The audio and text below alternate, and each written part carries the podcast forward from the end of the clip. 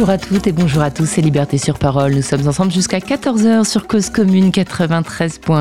Liberté sur Parole, c'est une émission proposée et présentée par Eugénie Barbeza et réalisée par Gilles Brézard. Alors au programme de ce numéro de Liberté sur Parole, et eh bien dans cette première heure d'émission, nous allons en partenariat avec la CIBAD, comme chaque mois, et bien parler d'un thème qui a, qui a trait aux, migrations et aux droits euh, des personnes étrangères. En l'occurrence, on va parler des femmes étrangères ce matin, et particulièrement des femmes étrangères victimes de violences, femmes euh, et autres personnes victimes de violences d'ailleurs.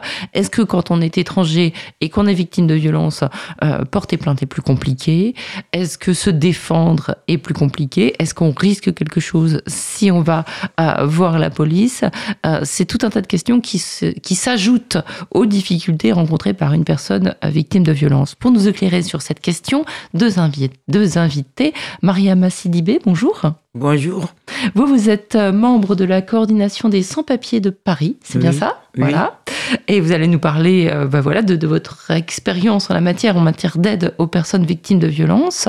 Et euh, Pauline Schmid, bonjour. Bonjour. Vous, vous êtes bénévole à la CIMAD et particulièrement dans un lieu d'accueil pour femmes et pour personnes victimes de violences. Oui, c'est une permanence qui s'appelle Personnes étrangères victimes de violences permanence qui est située où? On va le dire tout de ah, suite. Il y en a plusieurs. Euh, il y en a cinq en Ile-de-France. Très bien. Donc il y en a une à Paris Oui, euh, à Batignolles, euh, une autre à Paris à Oberkampf, et puis trois en Ile-de-France. D'accord. Donc quand même, il y a des lieux où se rendre pour faire valoir ses droits. C'est important de le, de le dire et de le savoir.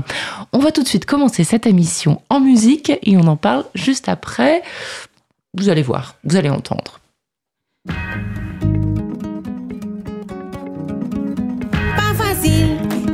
L'argent français, bosser, bosser, pas facile. Gagner l'argent français.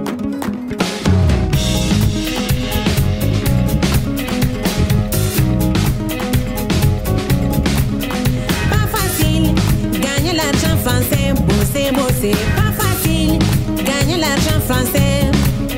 Il fait froid, il y a la neige et le vent. Bosser, bosser, pas facile. Gagner l'argent français.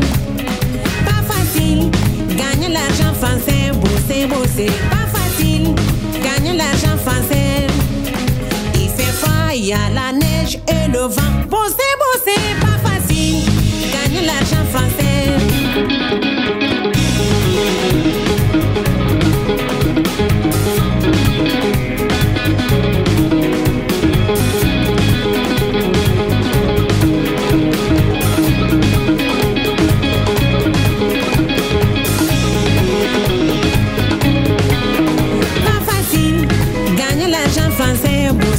Pas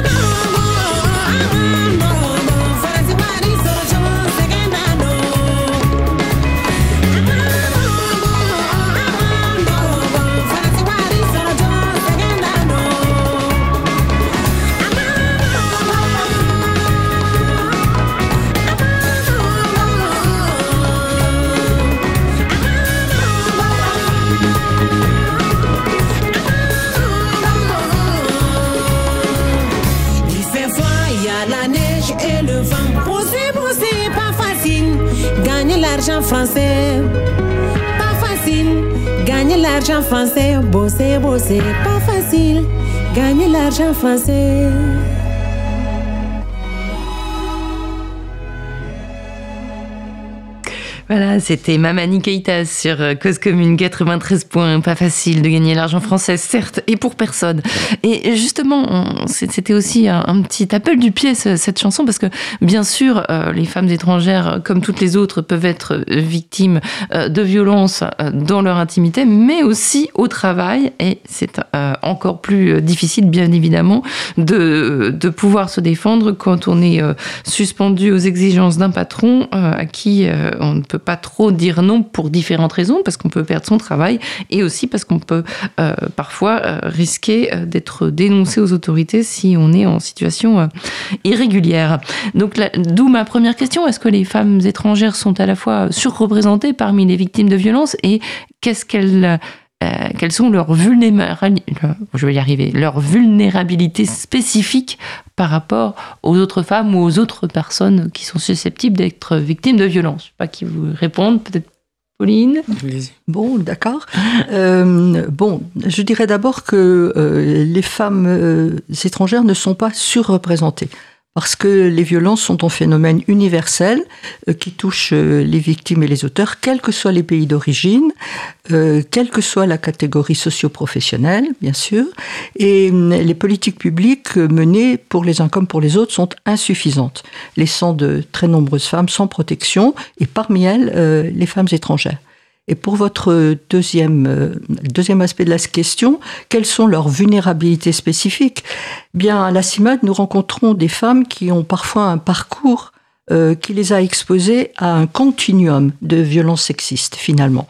Euh, D'abord dans leur pays d'origine, euh, des persécutions qui sont liées au genre, euh, mutilation sexuelle, mariage forcé, euh, violence conjugale, etc., etc. Et on peut bien sûr donner des exemples si on a le temps. Mais euh, ensuite, des violences sur le parcours euh, migratoire, où les femmes sont à la merci de très nombreux exploitants et subissent euh, des violences parfois de longs mois, euh, au Maroc par exemple, en Libye, et là aussi on a de très nombreux exemples de femmes reçues euh, par la SUMAD. Et enfin, troisième euh, aboutissement du parcours, euh, en France. Bien sûr, en raison de la précarité de leur statut administratif, comme vous l'avez souligné, les femmes étrangères sont touchées spécifiquement par ce fléau. Et euh, elles se battent contre donc une double violence, une violence subie en tant que femme et une violence institutionnelle subie en tant qu'étrangère qui les empêche de sortir de l'emprise et euh, des stéréotypes.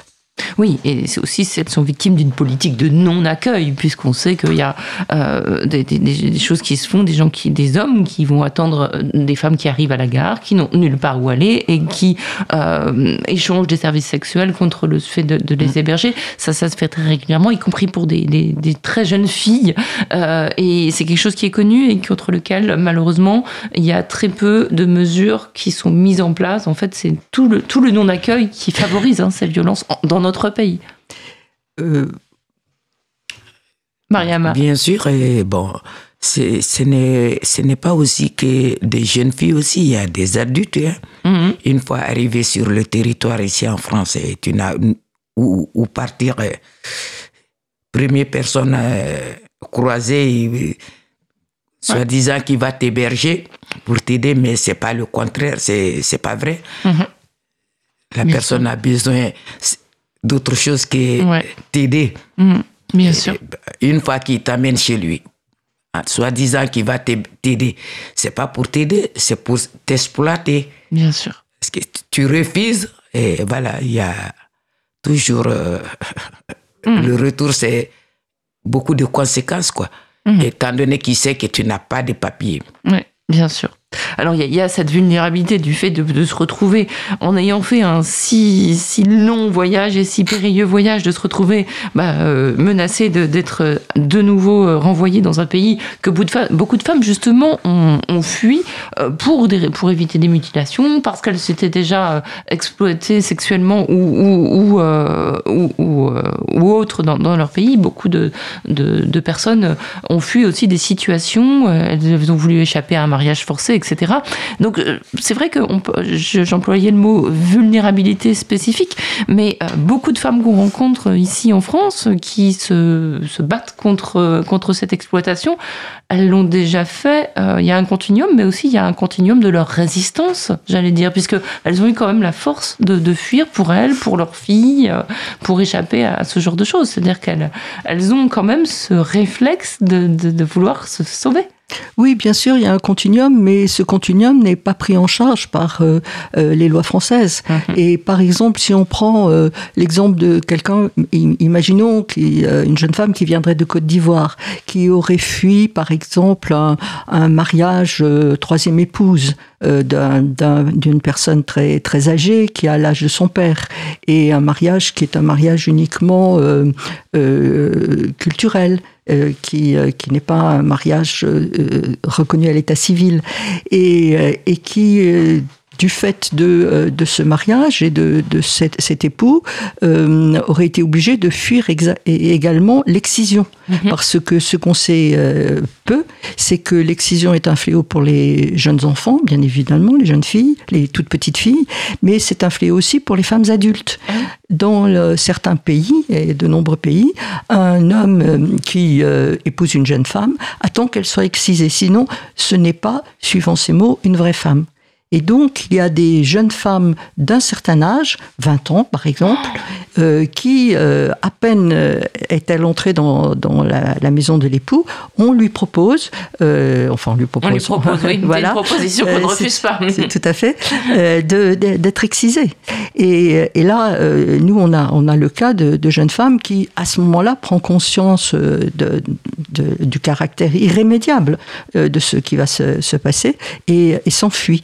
Eh bien, ces, euh, jeunes femmes-là, euh, quand elles arrivent en France dans des conditions plus ou moins difficiles et qu'elles demandent l'asile, il y a une dizaine d'années en tout cas, l'asile ne leur était pas reconnu parce que les viol- violences n'étaient pas des violences euh, qui étaient reconnues dans les fameux accords de Genève. C'était pas des violences directement politiques. Euh, voilà, euh, qu'est-ce qu'on appelle politique Oui. C'est vraiment un gros problème euh, également.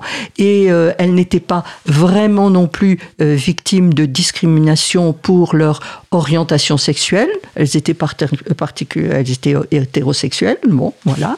Et donc elles ne pouvaient pas être reprochées de, de ce point de vue-là. Et euh, plusieurs cas de jeunes femmes de cette sorte non, on se sont vues refuser par l'OFPRA et par euh, euh, l'Office euh, des réfugiés et par la, CNDA, la, Cour euh, nationale des droits d'asile, euh, parce que leur violence n'était pas avérée. On leur demandait, en arrivant en France, on leur demandait un certificat médical prouvant qu'elles n'avaient pas été excisées euh, pour croire leur récit. Pour, euh, et, et même, même avec ça, bien sûr, elles avaient ce certificat médical. Même avec ça, on ne les, on, on ne les considérait pas comme euh, victimes de violence. Alors, je crois que de ce point de vue-là, euh, les choses ont un petit peu changé euh, depuis euh, une dizaine d'années et que aussi bien l'OFPRA que euh, la CNDA sont beaucoup plus ouvertes à euh, ces persécutions euh, liées au genre euh, dans les pays d'origine. Mhm. Mais il y a quelques années, c'était pas le cas. Ouais. Donc euh, effectivement, c'est assez incroyable cette histoire. Il faut attendre en fait d'avoir subi une mutilation pour avoir le droit de venir. Et encore, après, comme c'est trop tard, on n'a même plus, plus de raison de venir en fait. Voilà. Donc c'est, c'est oui, c'est assez, euh, c'est assez incroyable. Euh, bon, juste, moi j'aime bien le rappeler. euh, effectivement, c'est une mu- mutilation, euh, comme vous dites, irréversible. Mais il y a quand même des gens qui réparent les femmes, notamment à Saint-Denis. on peut parler de, de, de Rada Hatem, qui, voilà, il y, y a des endroits où des femmes qui ont été ex- excisées peuvent retrouver une partie d'elles-mêmes euh, et aussi euh, l'estime d'elles-mêmes euh, en France, notamment à la Maison des femmes de, de Saint-Denis. Vous vouliez ajouter quelque chose sur ce thème, Mariama? Sidibé Bon, de toutes les façons, les femmes exilées, une fois, euh, ça diminue la sexualité de la femme, quoi. L'exil? Oui. Pourquoi? Je sais pas si c'est le même mot qu'on qu'on dit. Ah, vous parlez de L'excision. Oui, Voilà. pardon. Oui, oui. Voilà. Oui, Parce que, voilà. Une fois qu'une femme, parce que ça s'est fait à bas l'âge. Oui, oui, oui, bien sûr. Ça s'est oui. fait au moins c'est la naissance. Mm, mm. Oui, 3 l'idée 4 c'est voilà, l'idée, 3 c'est 4 de- mois, 5 mois après une fois qu'on le fait on- après la femme on le colle Ouais. Pour que voilà qu'on puisse qu'elle puisse pas faire des bêtises après quoi. Oui, donc en fait, on prise la, on- la- la femme ne doit pas avoir de plaisir, c'est Voilà. interdit, voilà. Bon, une fois qu'elle s'est mariée, c'est pas comme voilà, Mm, Il a- elle n'a pas beaucoup de plaisir dedans. mm, ouais, Et beaucoup d'hommes ne comprennent pas ça aussi. mm, mm, bien sûr. Ça devient. C'est ça qui amène tout le temps, il y a tout le temps dans la famille des petits problèmes, se battre, ouais, tu n'es pas comme ça, tu fais pas comme ça. Et c'est la femme qui sait comment elle, elle vit.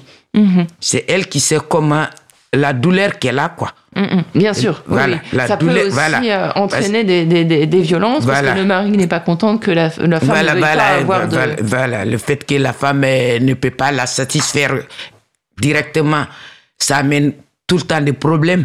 Mm, mm. C'est pas comme une, une fille qui n'est pas circoncis. C'est- Ils n'ont pas les mêmes. euh, voilà.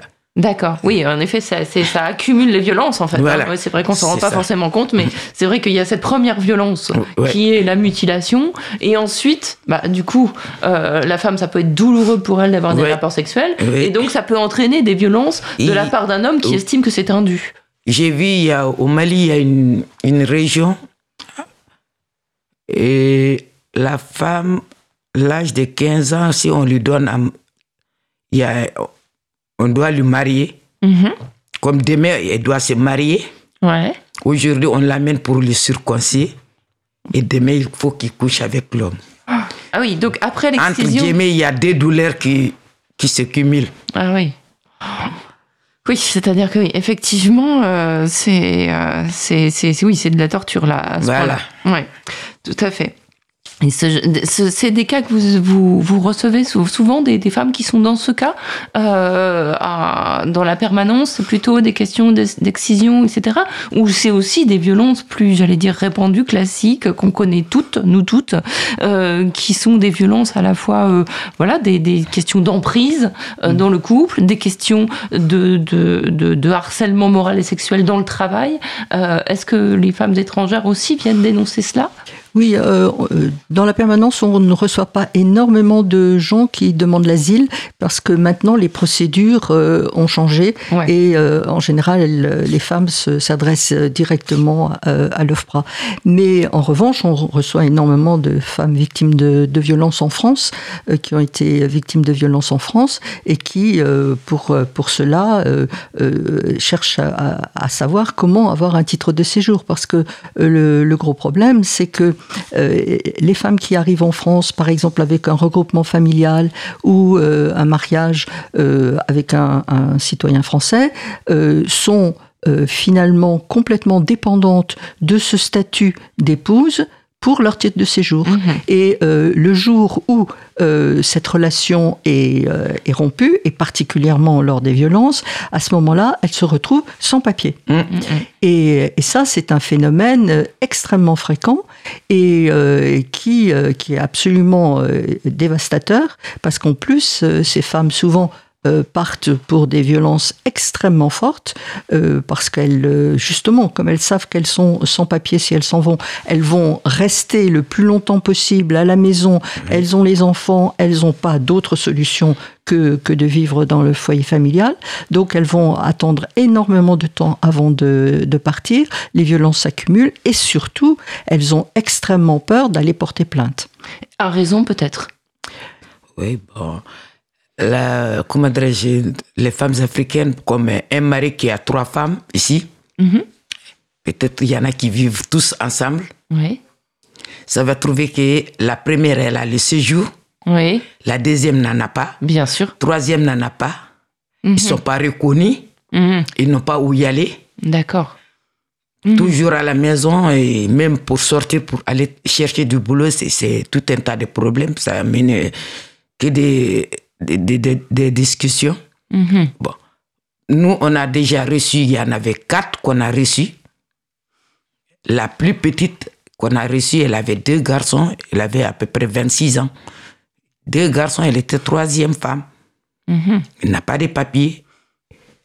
Mais quand elle est venue s'inscrire dans l'association, on l'a régularisée.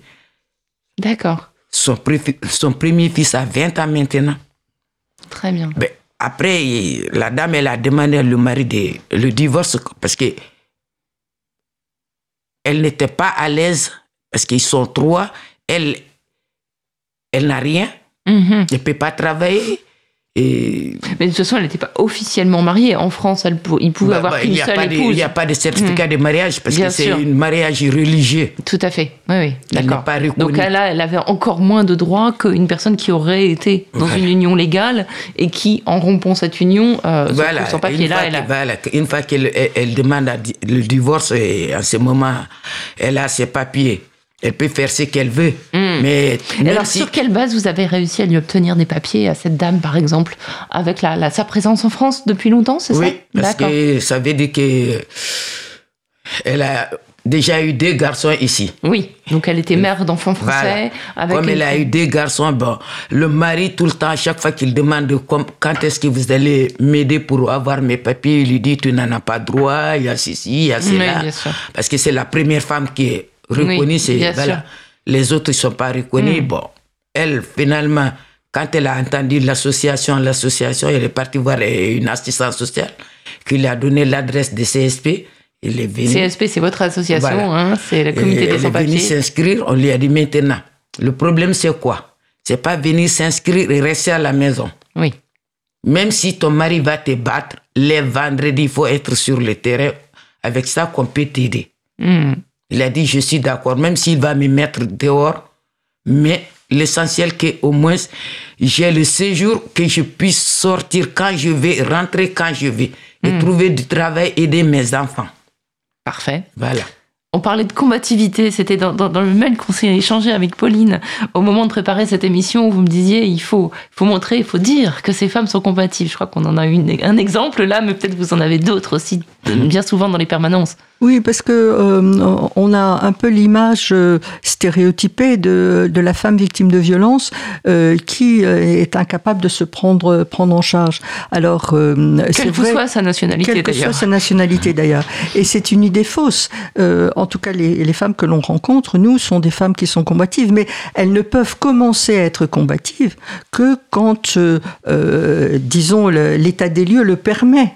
Euh, tant qu'elles sont euh, à la maison complètement asservies, avec l'interdiction de sortir très, très, très fréquemment, euh, n'ayant de, de contact que avec leurs enfants si elles ont des enfants, elles sont enfermées. Et, euh, et là, la combativité ne peut pas s'exprimer. Mais dès qu'il y a une fenêtre euh, qui s'ouvre, et cette fenêtre, elle s'ouvre souvent par la relation avec l'école. Euh, les enfants sont pris en charge par l'école. À l'école, euh, madame qui va les chercher peut rencontrer d'autres personnes, etc.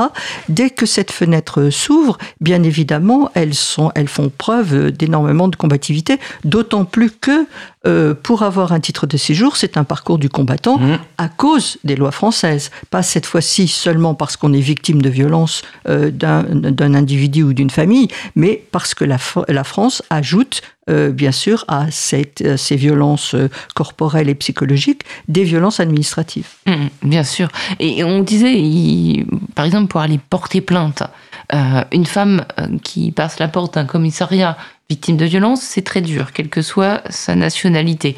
Mais quand en plus c'est une femme étrangère dans une situation administrative irrégulière aux yeux de l'État français, euh, quelle, normalement, il y a eu des directives en ce sens qui euh, vraiment euh, préconisaient de serrer les problèmes. C'est-à-dire que quand une femme venait porter plainte pour violence, c'est uniquement cette question que devaient prendre en compte les agents qui prenaient sa plainte. Est-ce que, à votre, euh, de ce que vous pouvez constater dans vos permanences, est-ce que c'est le cas? Ça a beaucoup progressé. Ah. Voilà. Enfin, une bonne nouvelle. Euh, depuis, euh, moi, ça fait dix ans que je suis dans cette permanence et euh, l'accueil euh, au commissari- dans les commissariats il y a dix ans et aujourd'hui euh, ont beaucoup changé, notamment en Île-de-France, Ouais. Euh, parce qu'il y a eu beaucoup de campagnes de sensibilisation par toutes les associations qui s'occupent des femmes battues. Et maintenant, il y a plusieurs commissariats en Ile-de-France euh, qui ont au sein du commissariat des assistantes sociales et des psychologues qui travaillent euh, avec euh, les membres du, du, commissariat. Mais il y a de très grandes différences, enfin euh, en tout cas à la CIMAD on, on a l'impression qu'il y a de très grandes différences selon les régions de France. Et on a l'impression que les gendarmeries, qui font exactement le même travail que les commissariats, mais euh, dans l'ensemble de la France euh, Oui. rurale, hein, et qui reçoivent exactement le même type de public, ces gendarmeries n'ont pas encore du personnel formé à l'écoute et à l'aide des femmes. Et donc, le, ce qu'on appelle aujourd'hui le désert français, Oui. le désert français touche aussi les femmes victimes de violences. Et donc, s'il y a une amélioration depuis dix ans, euh, on entend euh, des, des femmes que l'on reçoit ont encore entendu dans les commissariats vous êtes sans papier, pas de plainte possible. Ce qui est naturellement totalement faux. Les violences psychologiques ne sont pas des violences, ce qui est totalement faux, Faux. euh, et exactement aussi. Et aussi un manque d'accompagnement de la part des commissariats ou des gendarmeries pour quelque chose de très simple. Euh, la mesure de rétorsion de l'homme violent, c'est de prendre les papiers de sa femme et de toute la famille, les livrets de famille, etc. etc. La femme n'a plus rien. Elle ne peut même pas faire un, un dé- un dépôt de- devant une, une préfecture. Et donc, normalement, le commissariat ou la gendarmerie doit accompagner madame pour qu'elle récupère ce qui lui appartient y compris d'ailleurs ses vêtements quelquefois parce Oui, qu'elle peut partir. Et, et là, cette démarche qui devrait être spontanée euh, de la part de... Elle est compliquée et tout à fait est- aléatoire. Est, est compliquée et tout à fait aléatoire. Voilà, en fonction de la bonne volonté, que ce soit pour les femmes étrangères ou pour les autres d'ailleurs. hein. C'est, c'est, oui, c'est assez dingue, mais c'est, ça reste comme ça. Donc il y a encore, bon, ça s'est amélioré, mais il y a encore des progrès à faire, on va dire, Ça s'est amélioré en Ile-de-France. en Ile-de-France. Voilà, donc il faudrait que, voilà, ça, ça, ça suive un petit peu partout et peut-être qu'il y a aussi un message fort de la part euh, ben, du, du, du, du pouvoir politique, parce que c'est quand même lui qui donne, euh, qui donne le message. Mais bon, voilà. Euh, par ailleurs, outre le fait de pouvoir porter plainte, euh, bon, déposer plainte, ça peut, euh, ça peut, ça peut avoir un effet, mais euh, après, euh, comme vous le disiez, euh, Pauline, si la personne se retrouve seule en situation irrégulière, son irrégularité administrative va la suivre. Il n'y a pas sauf dans de, très rares cas, euh, notamment de traite, hein, je crois, avec des dispositions spécifiques qu'on va évoquer. Est-ce qu'il y a des lois protectrices pour ces femmes qui ont été, en tout cas, qui ont porté plainte pour violence et qui, du coup, se retrouvent euh, bah, voilà, sans, protection administrative, en tout cas, sans papier? Bon, ça dépend. La personne qui doit euh, porter plainte, si elle a un témoignage, Mhm. comme euh, ses voisines, qui voient que tout le temps on lui tape, Mhm. ils entendent. Parce que comme la femme, il y en a qui sortent, il y en a qui ne sortent pas. Oui. Mais tout le temps, comme les maisons sont collées, Oui. chaque fois qu'il y a un bruit, il y a, Oui. ça résonne. Quoi. Mhm. Si ses voisines ou ses voisins, ils ont sont Entendu témoins, des choses voilà. et, et qu'ils Et, acceptent voilà, de et que le jour que la femme trouve une sortir, on va lui dire il faut y aller tel commissariat, il faut aller déposer, porte plainte. Nous, on, on irait vous témoigner. Mhm. Comme quoi que voilà, c'est vrai, ça fait tant d'années qu'elle est là et que depuis qu'elle est là, il y a tout le temps ces petits problèmes. Et nous qui sommes ses voisins, on a essayé d'arranger, mais il n'y a pas, Oui, donc ce que il vous a nous pas dites, par, euh, voilà. Mariama, c'est qu'il faut mieux se faire accompagner quand Voilà, c'est mieux. C'est très très Parce important. c'est très important. Une fois que tu n'as pas le papier, Mhm. il y a beaucoup. Bon, ici, je peux dire, la loi française protège même les femmes que les hommes. Oui. Oui, quand on dit la vérité, les femmes sont mieux protégées que les hommes. Il y en a parmi les hommes, il y en a, mais les femmes, ils sont mieux protégées. Mais il faut avoir. euh, Il faut être accompagné. là. C'est mieux. Oui. Tu n'as pas de papier, il faut être accompagné parce que des fois, tu vas dans un commissariat, tu tombes sur quelqu'un qui est bien, il peut t'écouter et faire ce qu'il faut, mais tu peux tomber sur un commissaire ou un policier qui, voilà, qui n'aime pas ta tête, mais il va t'enfoncer. Mhm. Oui, c'est le fameux aléatoire qu'on évoquait tout à l'heure, effectivement, oui. ça- ça- il peut t'enfoncer parce qu'on a déjà eu ce genre de problème et bon, il fallait qu'on aille là où la personne habite et demander les voisins, voir exactement ce que la femme dit. Est-ce que c'est la réalité?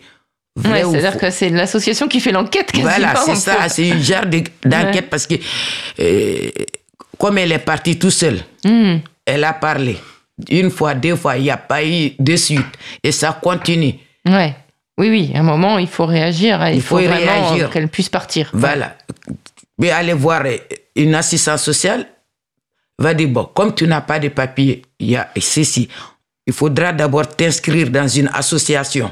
Mhm. Une fois que tu, as, tu es inscrit, tu peux venir voir l'assistance sociale.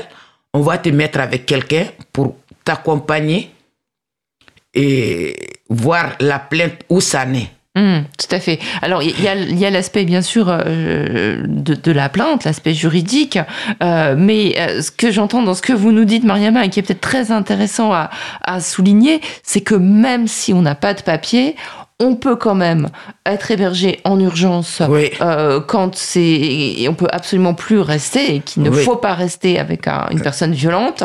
Donc c'est pas parce qu'on n'a pas de papier que on va pas trouver une solution. Solution. C'est difficile, C'est- difficile pour toutes les femmes, Oui. mais euh, même sans papier, on peut On trouver des solutions. Il faut et oser aller dans les Voilà. associations. Parce que moi, personnellement, je suis rentré ici en France en 2002.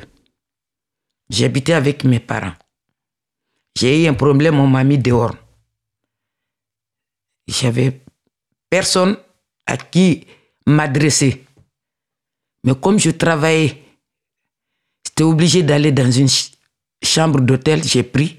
Je payais 35 euros par jour. Mais l'hôtel, comme la dame, elle m'a connu, finalement, elle me donnait du travail à l'intérieur de l'hôtel. Mhm. Chaque jour, j'ai des fois trois chambres, quatre chambres. Elle récupère la journée de la chambre, le reste, elle me donne.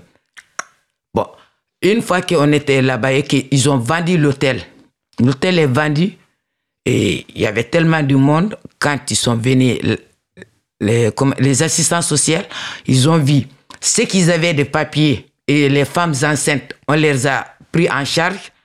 Nous, on était 14 personnes, on n'avait pas de papiers, on nous a mis dans la rue. Waouh. Maintenant, il faut encore reprendre encore comment survivre, où trouver, chez qui, comment. C'est dur. Oui. C'est Vous- dur. euh, juste pas. Surtout si c'est l'été, ça va. euh, ouais. Mais en plein hiver, ben, c'est c'est autre chose. Tu vas tomber sur quelqu'un qui est violent, tu sais pas, et on sait jamais quoi. Mhm. Mais si tu es. Il faut, il faut que nous, les femmes, qu'on trouve à qui parler. Mais ici, c'est un pays, quand tu viens, tu as des parents, on te montre jamais le chemin. Ouais. Ça, ça, tout le monde le dit. Mhm. On te montre jamais le chemin parce que chacun préfère que tu, tu continues à être esclave de la maison. Mhm. oui. Oui, bien- si. bien et, sûr. Et ils vont y aller travailler, c'est à toi de faire le ménage, c'est à toi de faire à manger. Tu trouves jamais la porte où, comment? Et alors, comment vous l'avez trouvé, vous? Parce que vous, si, Moi, si- s'il y a une femme qui est personnellement, bien... j'ai déposé tout seul. J'ai déposé, la préfecture ne m'a pas répondu. J'ai déposé deux fois. Wow. On ne m'a pas répondu. Et alors? Parce que déjà, comme la première fois, j'avais mis le nom de mes enfants, ma dernière fille elle n'avait pas 18 ans. Connaissez la loi française. Et on ne m'a pas répondu. La troisième fois, quand j'ai déposé, et c'était, on m'a dit de, de- de quitter le territoire. Et vous êtes là. J'ai dit d'accord. On a pris mon, mon passeport. On me dit, bon, on te donne un mois pour aller te préparer. J'ai dit, il n'y a pas de souci. J'avais trois avocats. J'ai dit, il n'y a pas de souci, je vais aller prépa- préparer mes affaires, j'arrive. Je suis sorti. Je suis resté. Je n'ai pas passé où, le commissariat ou, ou- par avocat encore. Je suis resté, il faut encore rep- reprendre encore. Déjà, tu sais que une fois que tu déposes les dossiers, ça est toujours à la préfecture. Après, je me suis inscrit à la CSP. J'ai continué à me battre avec eux.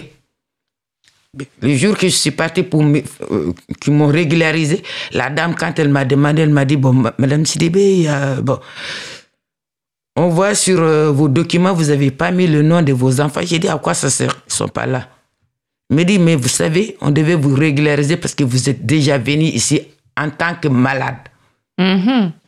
Si on ne vous avait pas régularisé parce que vous avez laissé une fille qui n'avait pas 18 ans, mais vous n'avez rien fait de grave. C'est à cause de cette fille. Maintenant, cette fille, elle a 22 ans. Quand on, on va vous régulariser. N'ayez pas peur. J'ai dit d'accord, il n'y a pas de souci, mais bon, je vais mettre les noms, mais ça ne sert à rien. Et quand est-ce que vous avez eu vos papiers? 2010. 2002, 2010, donc 8 Ouais, ans. 8 ans. Waouh. Parce que la loi, maintenant, c'est 10 ans. Ouais. C'est 10 ans. Encore et encore. Bon, comme nous, on avait fait une occupation à Saint-Plon ici, Une occupation de quoi? Racontez-nous un peu. on a fait une occupation de. Il y avait, comment dire, la sécurité sociale qui Ouais. était dans les 18e. Mhm. On a fait 18 mois occupés. Pour demander les quoi? sans-papiers, ils étaient là-bas. Pour demander la régularisation. Voilà, global. On a demandé la régularisation globale. On a fait 18 mois, on était déjà, euh, comment dirais-je, bourse du travail. Ouais. De là-bas, on nous a- fait sortir. On est parti de l'autre côté. Après, de là-bas, on est parti à Saint-Plon. Est-ce que vous pensez que la lutte collective a été pour vous Qu'est-ce que ça vous a apporté? Moi, ça m'a apporté beaucoup de choses. Ouais. Beaucoup, beaucoup même. C'est-à-dire? Ce que je ne connaissais pas sur la loi de France. Ou... Bon, j'ai voyagé. Effectivement, j'ai beaucoup voyagé. Parce que ma mère, elle était fonctionnaire. Ouais. J'ai beaucoup voyagé.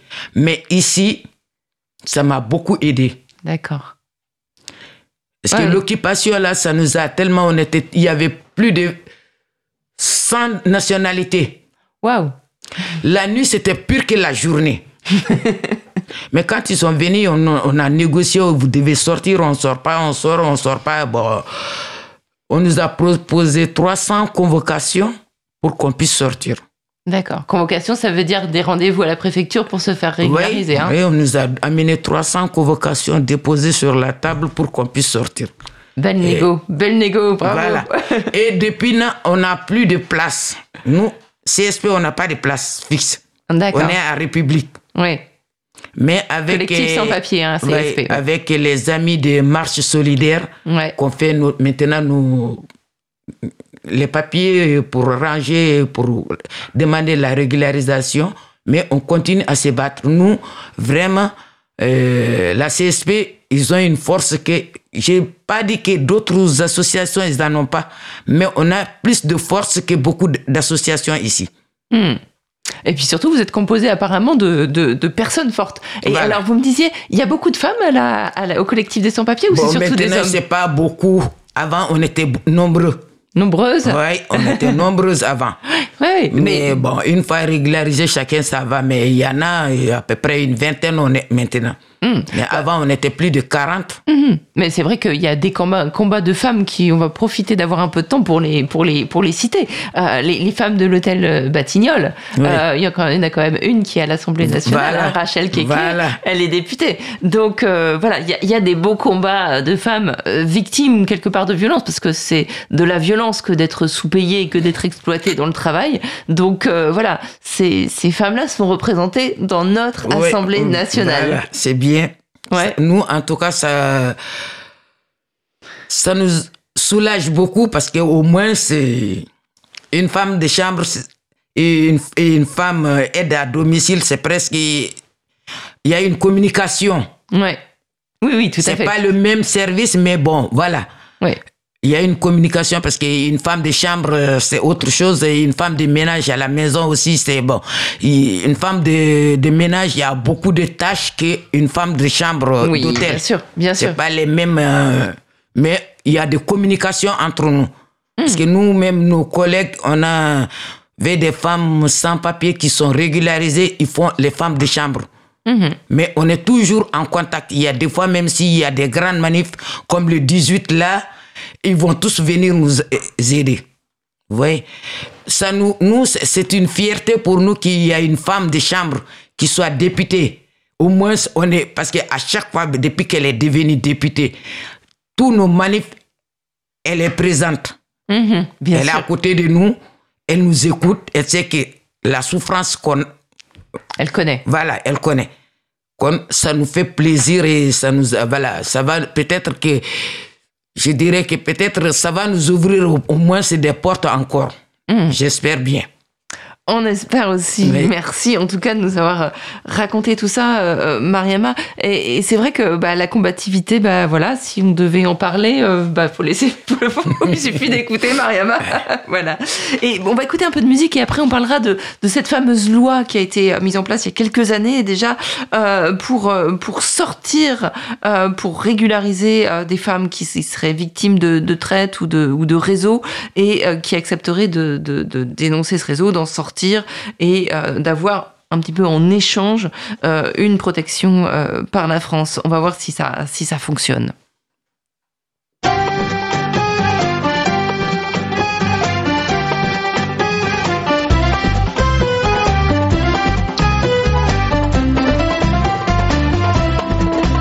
Jamila, devant son miroir, veut être la plus belle ce soir. Elle se mue en princesse kabyle, revue par Cécile Bédemil. Jamila, Jamila, Jamila, Jamila, plus belle encore que Dalida. Jamila, Jamila, Jamila, Jamila, une blonde platine dans la cascade. Jamila, la musique déclenche chez elle un balancement des hanches. La chorégraphie qu'elle invente, c'est plus un twist qu'une danse du vent. Jamila, Jamila, Jamila, Jamila, plus belle encore que Dalida. Jamila, Jamila, Jamila, Jamila, une blonde platine dans la cascade.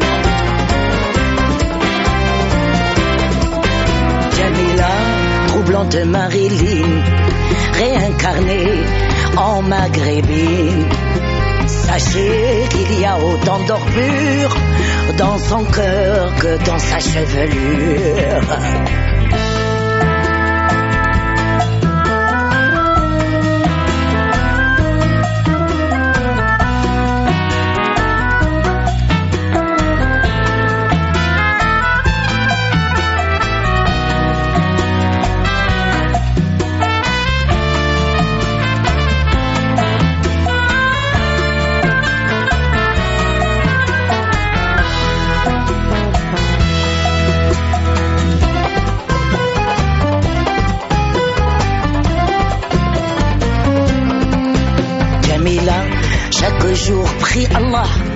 Comme le mois Aden ou le Fallah. C'est pour la gloire du Tout-Puissant qu'elle est soleil éblouissant. Jamila, Jamila, Jamila, Jamila, plus belle encore que Dalida. Jamila, Jamila, Jamila, Jamila, une blonde platine dans la cascade. Jamila, sans avoir les cheveux dorés, je lui ressemble un peu. Car cette pin-up, c'est ma maman. Et elle avait 84 ans, Jamila. Jamila, Jamila, Jamila, Jamila. Plus belle encore que Dalida. Jamila, Jamila, Jamila, Jamila. Une blonde platine dans la cascade.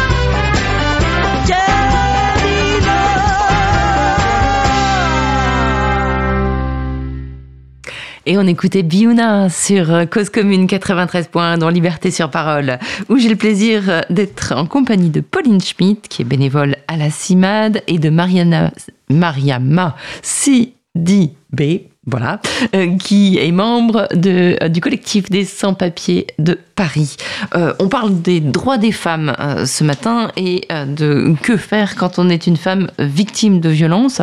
Alors, cette fameuse loi qui date de 2017-2018, je ne sais plus exactement, vous allez m'aider Pauline, qui, était censée protéger les femmes qui étaient donc victimes de traite et qui souhaitaient bah, s'échapper d'un réseau dans lequel elles étaient un petit peu prisonnières et que l'État français se proposait de protéger. Euh, où est-ce qu'elle en est, cette loi Et surtout, c'est son application qui nous intéresse? Euh, oui, alors le- les femmes victimes de traite peuvent effectivement euh, bénéficier d'une protection euh, spécifique, mais le problème c'est qu'elles sont très rarement au courant de ces dispositifs. de voilà. fait. Et il n'est pas facile pour elles, deuxième problème, de s'extraire du milieu extrêmement violent euh, qui les a servis. Bon, alors cette loi, effectivement, elle prévoit que l'étranger qui dépose plainte contre une personne qui l'accuse euh, de euh, l'avoir prostituée, par exemple, ou euh, de l'avoir fait rentrer dans le, le phénomène de traite, se voit délivrer une carte temporaire, vie privée, vie familiale, d'une durée d'un an. Bon.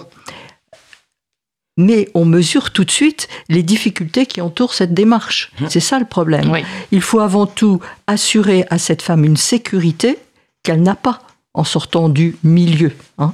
Et la loi donc est sans doute appliquée, mais la question est d'amener les victimes à pouvoir en réclamer l'application. Et euh, ça, c'est beaucoup plus compliqué. Hmm. Oui, et puis la, la réelle protection aussi, parce qu'on on- voilà, on a des cas de, euh, de vengeance qui vont jusqu'à l'assassinat, et c'est pas un titre de séjour qui protège de l'assassinat, malheureusement. hein. Non, et c'est un, un titre de séjour qui est euh, temporaire. Oui, très temporaire. Euh, puisque c'est un an. Mm. C'est extrêmement court. Et après, elles font quoi alors euh, Euh, Ces femmes, par exemple? Au bout d'un an, euh, bah, elles retournent. euh, Eh ben, elle, elle tombe dans le lot commun des, des femmes qui ont un titre de séjour d'un an. Il faut qu'elles aient fait la preuve, la plupart du temps, de leur insertion dans le monde du travail.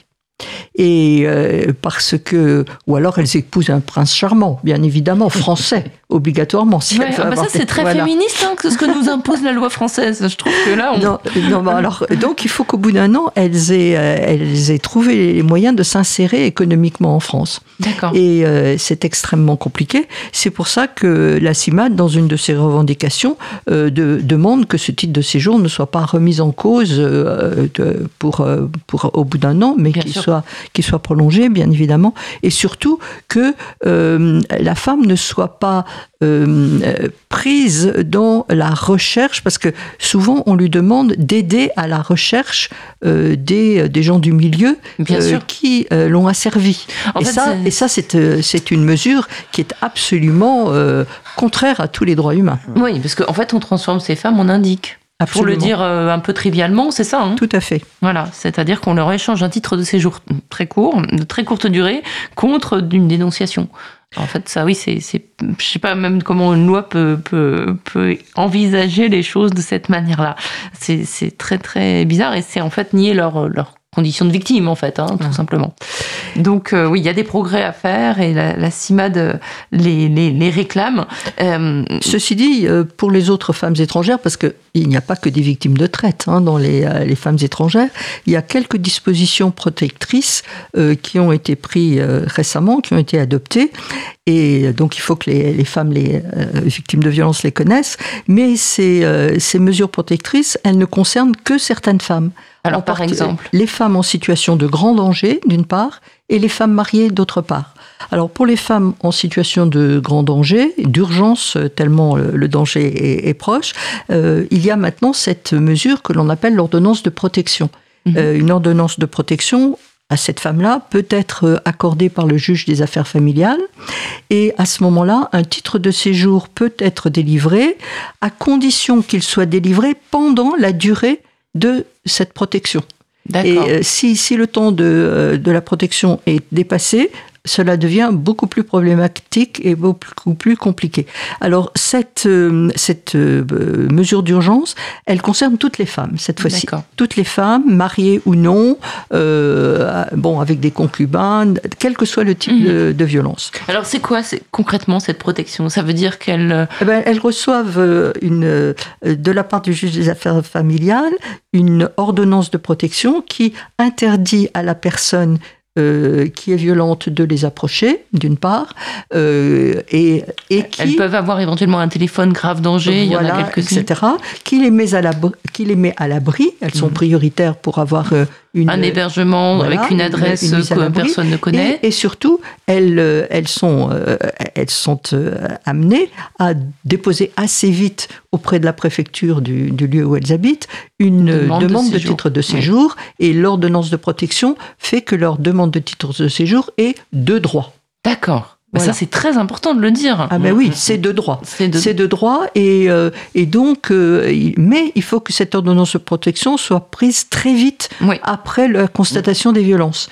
Euh, par exemple, si, on, si la dame euh, traîne, euh, elle est déposée, etc., ça ne va plus marcher. Il faut que vraiment la, la violence soit, soit très présente. Oui, soit très présente et que donc l'ordonnance de protection soit encore en cours, qu'elle soit cours. encore hébergée, etc.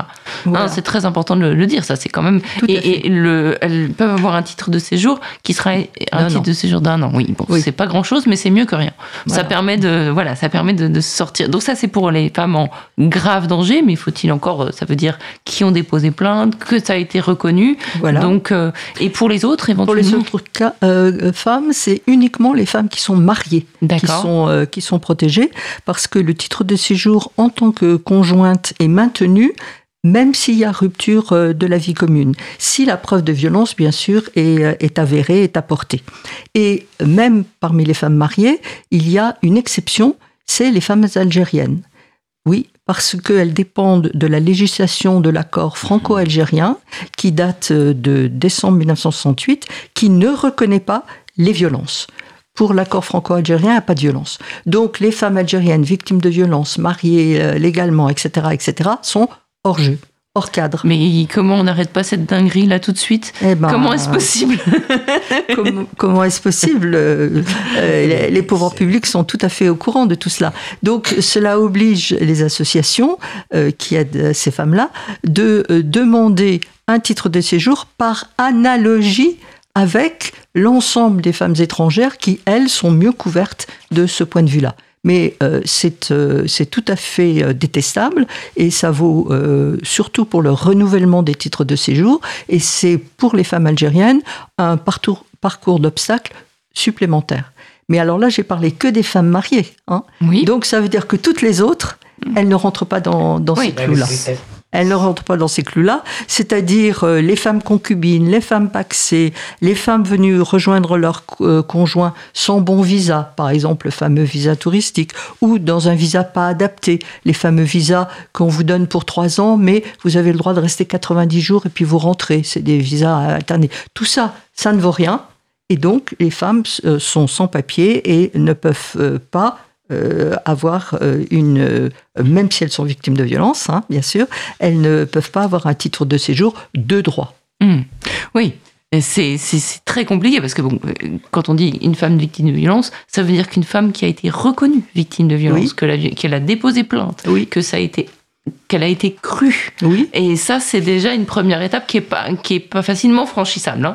Donc, ça veut dire qu'il y en a, à mon avis, assez peu qui arrivent au bout du parcours à avoir ces fameux titres de séjour euh, qui euh, sont généreusement accordés euh, par les pouvoirs publics. C'est ironique, bien sûr, parce qu'apparemment, c'est c'est- c'est- c'est très compliqué. Mais je vois qu'à la CIMAT, vous avez toutes ces informations. Donc, vous pouvez les donner, vous pouvez les dispenser, vous pouvez accompagner ces femmes durant un parcours pas à pas, presque. Oui, ben c'est, il n'y a pas que la CIMAD, hein, Oui, il y a non, mais- beaucoup d'autres associations. En l'occurrence, puisque vous êtes là. qui, voilà, euh, qui accompagnent juridiquement euh, les femmes dans ces conditions-là. Oui, c'est-à-dire que d'une part, euh, il y a un certain nombre de, d'acc- de, de lois qu'il faut faire appliquer, Mhm. euh, voilà. Et puis pour les autres, eh bien, il faut monter des dossiers qui sont souvent euh, assez euh, difficiles à monter pour euh, essayer euh, de naviguer entre les défauts de, de- la loi ou les non-dits ou etc. pour euh, arriver à avoir un dossier suffisamment solide pour que à la préfecture on le prenne en considération. Et euh, mais malheureusement.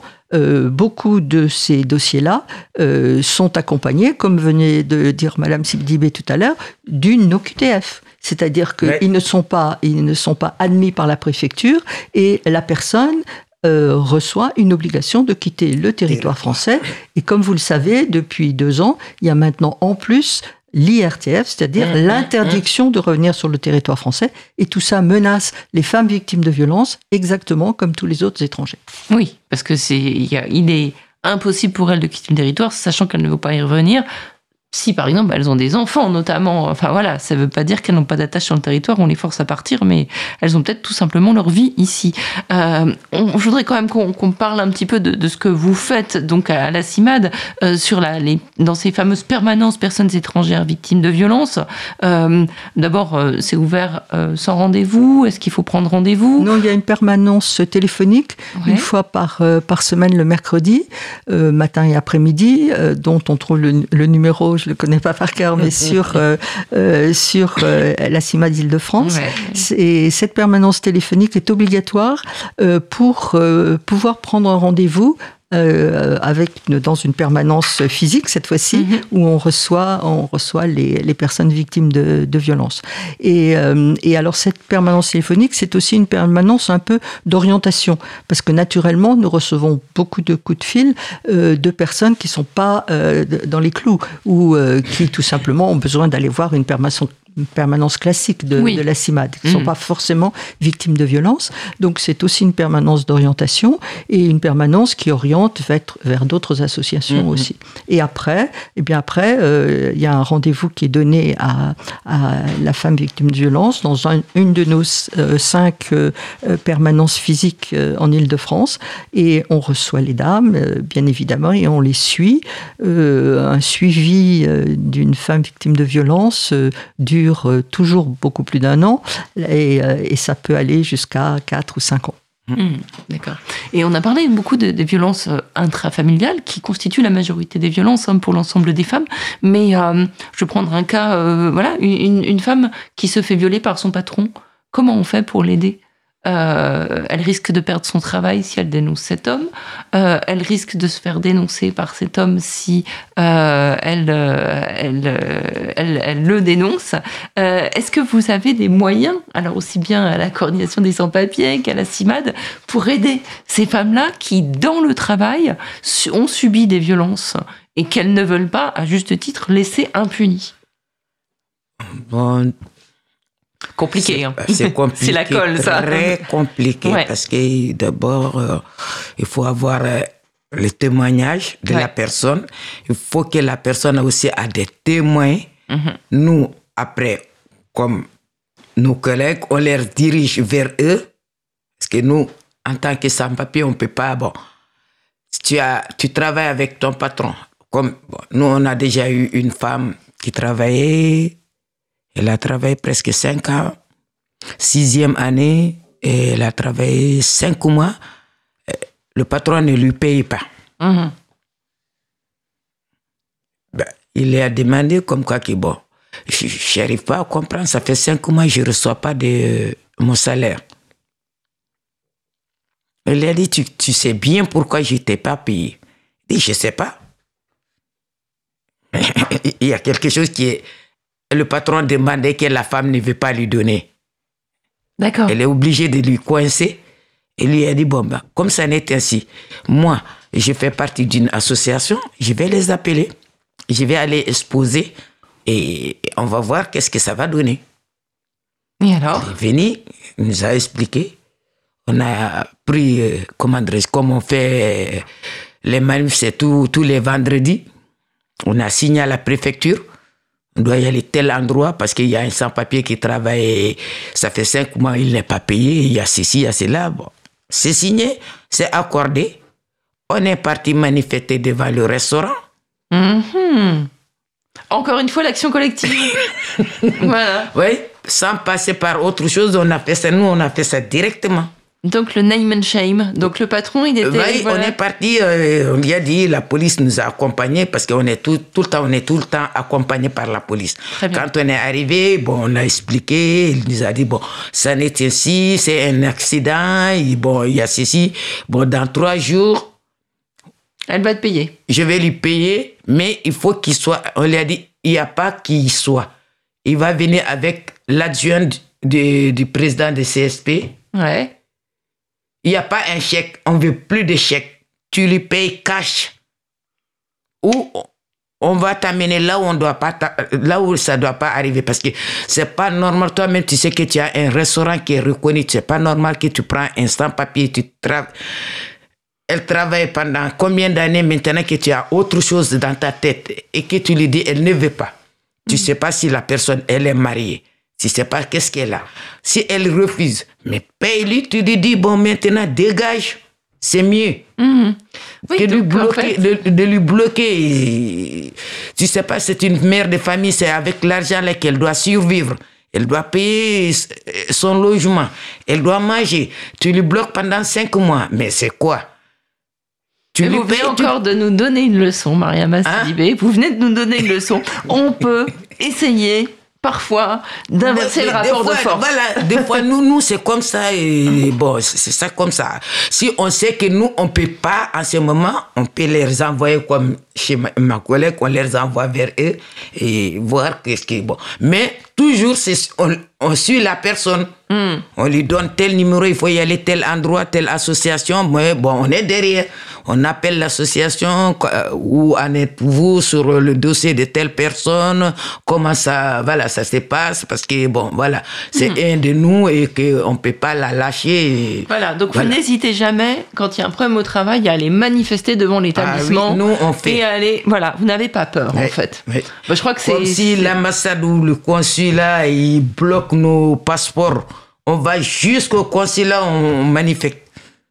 Voilà, bah, soyons Parce nombreux. qu'on sait qu'ici, sans passeport, un sans papier, sans passeport, il ne peut rien faire. Mais il peut être, ne pas être seul. Je crois que Hein? c'était la bonne leçon que vous nous donnez, c'est Ah qu'en oui, n'étant oui. pas seul, voilà. Euh, On- mais c'est valable aussi pour, pour beaucoup de gens qui se sentent opprimés et qui mais le sont. hein. C'est ça, c'est valable, mais que la personne soit au milieu du Mm. monde. Parce que si tu es tout seul, tu peux rien connaître dans tout ce qui se passe dans le milieu. Il faut, il faut être avec les gens.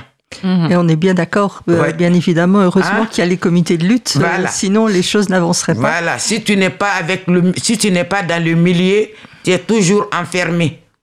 Bien sûr. Tout ce qui se passe, tu ne seras pas au courant. Tu ne sais Mais- pas où passer ou comment faire.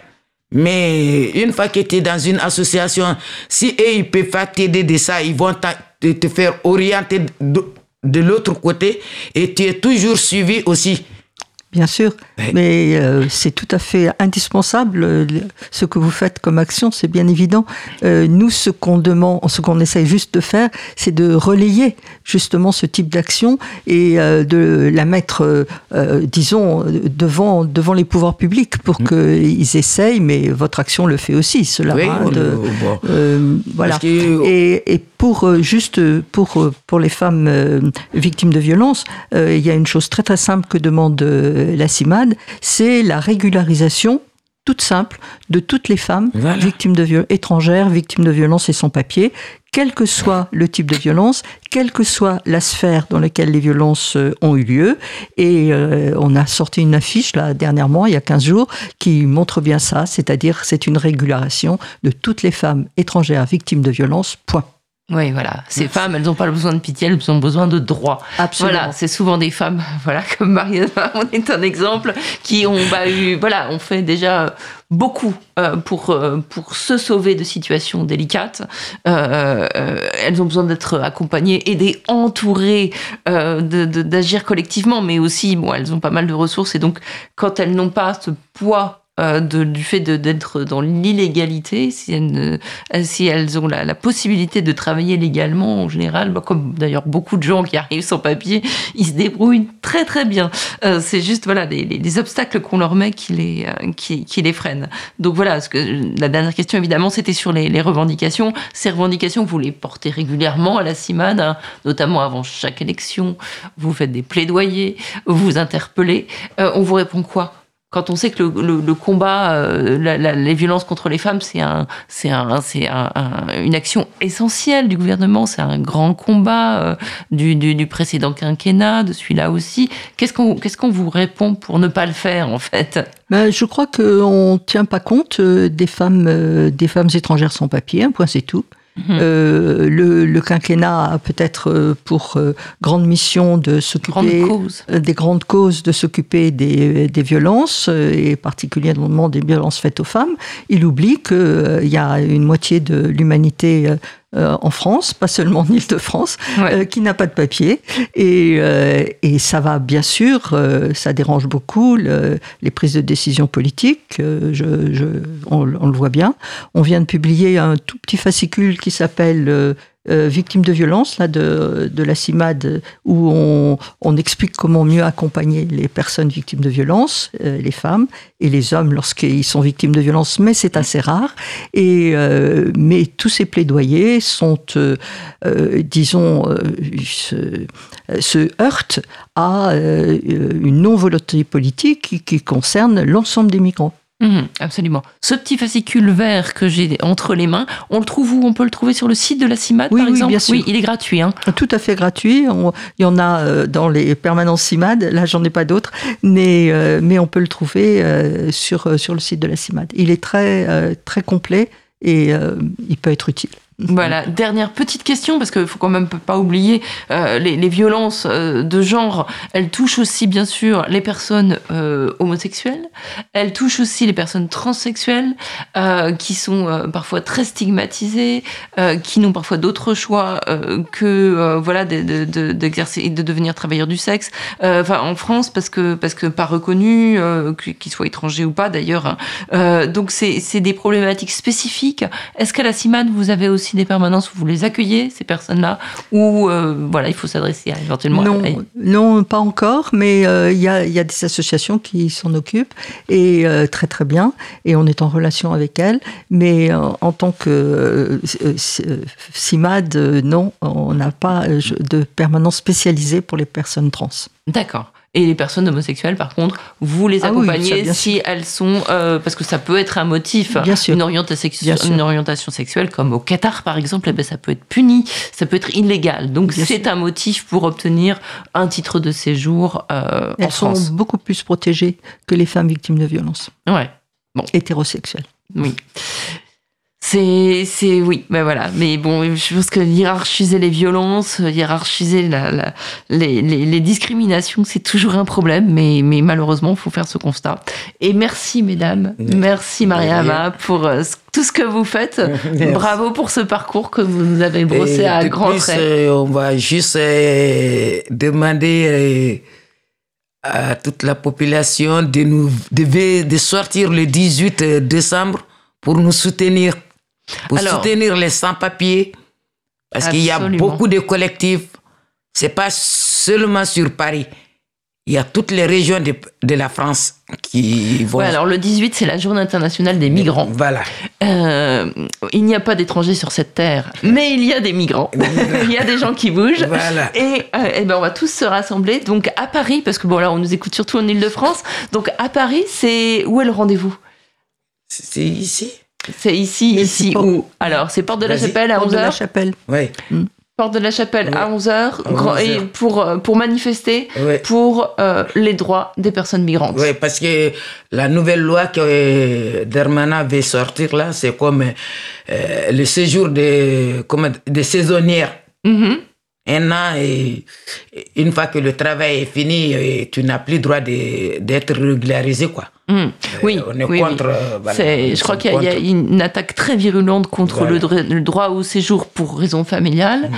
Et il y a l'idée aussi que euh, l'idée très utilitariste d'utiliser les étrangers pour boucher des trous, pour euh, produire, qui nous rappelle quand même des, des- des- des- des- des décennies en arrière, hein, euh, qui nous rappelle un peu le travail forcé ou des choses qui sont vraiment très très très régressives. hein. Euh, même s'il y a quelques régularisations qui pourront euh, intervenir, hein, euh, et ce sera très bien pour les les individus qui en, en bénéficieront, mais, euh, mais c'est, une loi extrêmement régressive et qui n'est pas forcément présentée comme telle. On aura l'occasion Voilà. d'en reparler sur cette antenne. Merci, Merci. à toutes les deux. Merci, Merci beaucoup, beaucoup. Pauline Schmitt. Merci, Mariana. Sidibé. Et à très bientôt.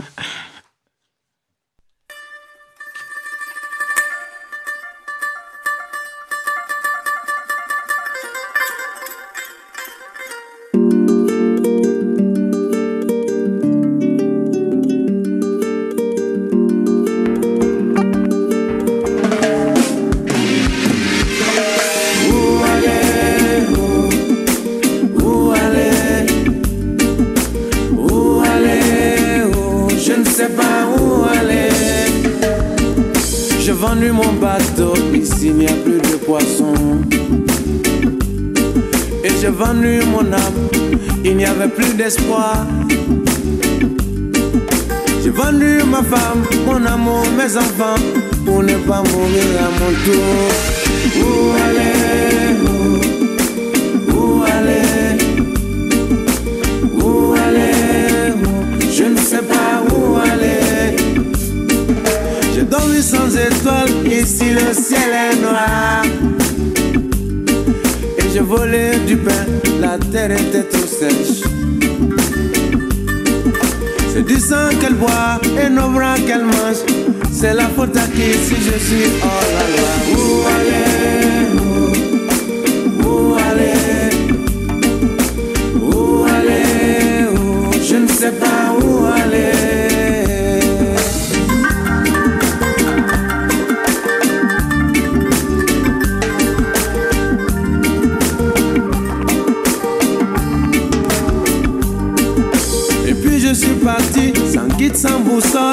Et les cris de ma mère par-dessus mon épaule.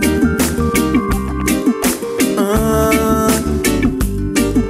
J'ai pris mon élan une fois, dix fois. Sauté par-dessus les cris comme papa. Où aller? Où, où aller? Où aller? Où? Je ne sais pas où aller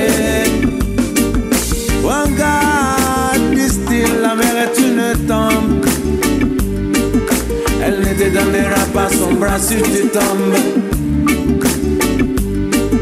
J'ai pris les vagues au milieu de la mer qui brille. Mais elles ont fait tomber toute ma famille. Aïe, aïe, aïe. Où aller? Où, où aller? Où aller? Je ne sais pas où aller.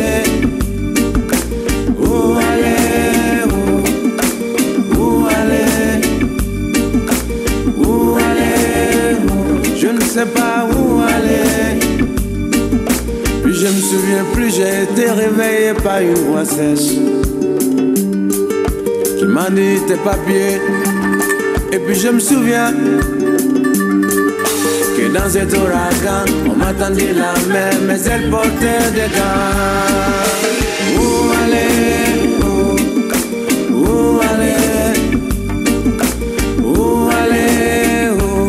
Où Je ne sais pas où aller.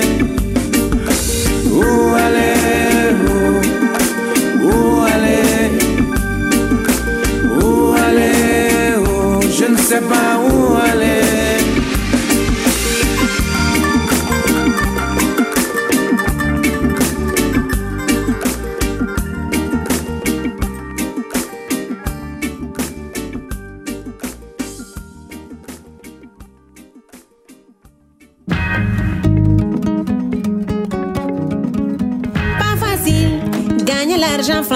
bosser, bosser. Pas facile, gagner l'argent français.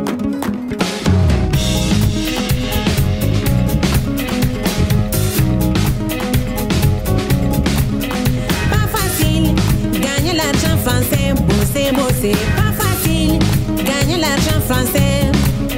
Il fait froid, il y a la neige et le vent. Bosser, bosser, pas facile, gagner l'argent français. Français, bosser. Pas facile, gagner l'argent français. Il fait froid, il y a la neige et le vent. Bosser,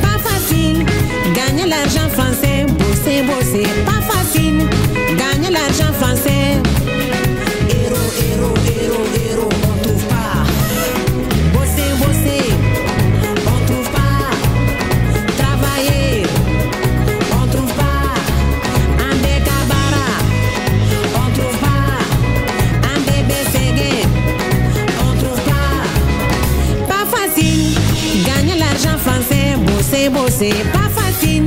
Gagner l'argent français. Pas facile. Gagner l'argent français. Bosser, bosser. Pas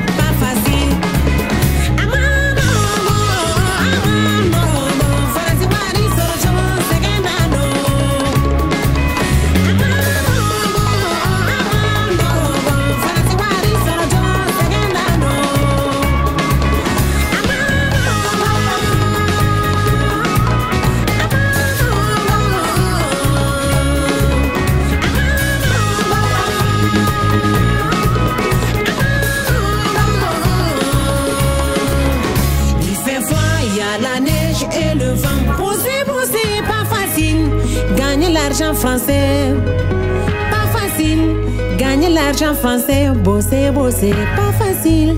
Gagner l'argent français.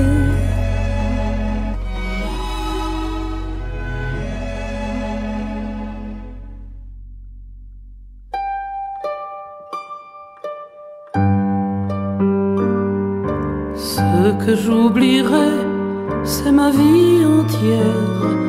La rue sous la pluie, le quartier désert, la maison qui dort, mon père et ma mère, et les gens autour, noyés de misère, en partant d'ici, pour quel paradis ou pour quel enfer? J'oublierai mon nom, j'oublierai ma ville, j'oublierai même que je pars pour l'exil. Il faut du courage pour tout oublier, sauf sa vieille valise et sa veste usée. Au fond de la poche, un peu d'argent pour un ticket de train, aller sans retour, aller sans retour.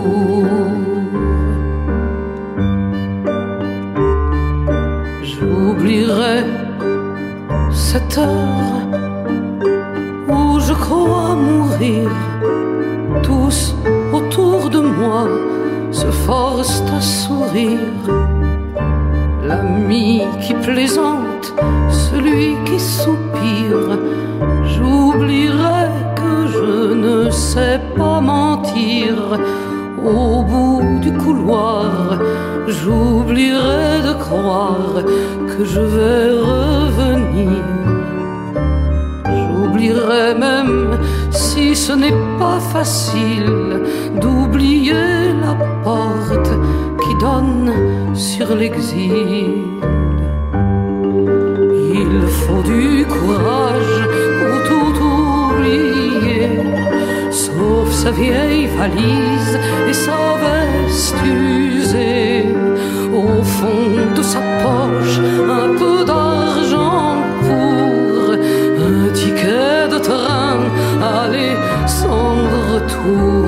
aller sans retour. Ce que j'oublierais si j'étais l'un d'eux, mais cette chanson n'est qu'un triste jeu. Et quand je les vois passer dans nos rues, étranges étrangers, humanité nue, quoi qu'ils aient fui, la faim, le fusil, quoi qu'ils aient vendu, je ne pense qu'à ce bout de couloir, une valise posée en guise de mémoire.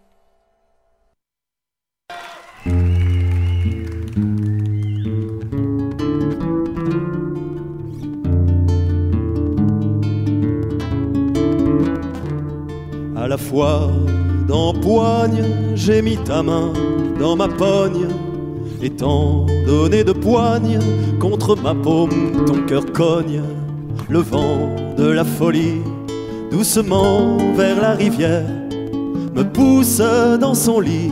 Les plis du drap sont la mer, où de vagues en écume, mon cœur vague s'emplit d'ailes. Quand les vergues à la une battent le ciel de leurs ailes et en doublant bonne espérance, c'est encore c'est Lola de Valence, c'est son corps qui dans ma tête danse.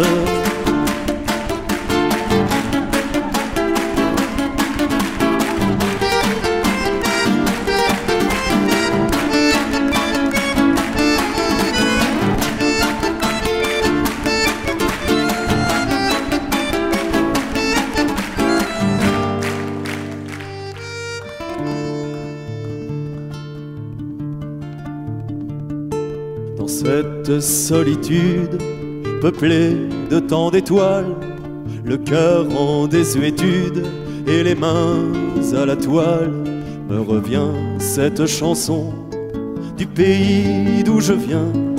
C'est un pays sans nom, c'est ton cœur sur le mien. Cette chanson, c'est Lola qui un soir me la chanta au creux de cette oreille-là qui depuis s'en remet pas. C'est encore cette Lola de Valence, c'est son corps qui dans ma tête danse.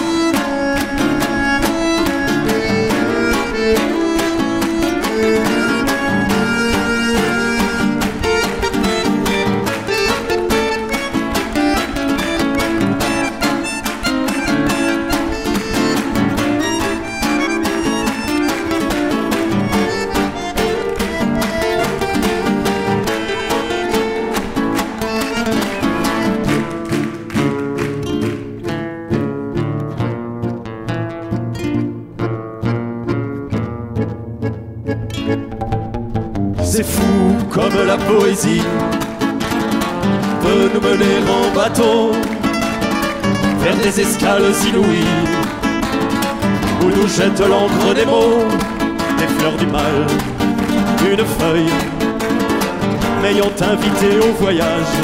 Ce sont tes parfums que je cueille, marin en douce dans ton corsage.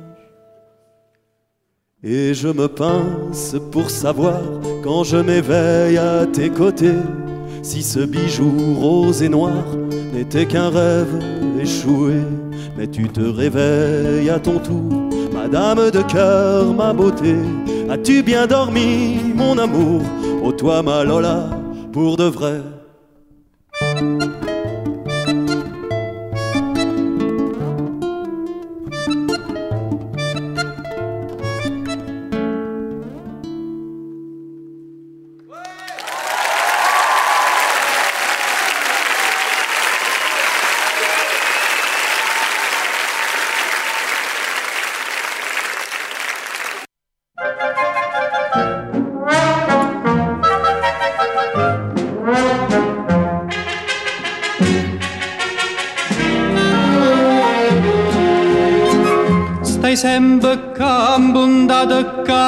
Cammiezza sta via. Non mangi più, non dormi più che per contria Ue picceri che venati sta gelosia. Tu vuoi soffrire, tu vuoi morire, chi ti fa fa Corre in braccio a tua mamma, non vuoi scemo picceri dille tutta la verità, mamma può capire. E passa e spassa sotto a sto balcone, ma tu sei guaglione, tu non conosci femmine, sei ancora così giovane. Tu sei guaglione che te mise in capo per giocare pallone, che vanno di sti lacrime, fatte non mi fa ridere corre in braccio a tua mamma, non può scemo picceri, dille tutta la verità, che mamma te può capire.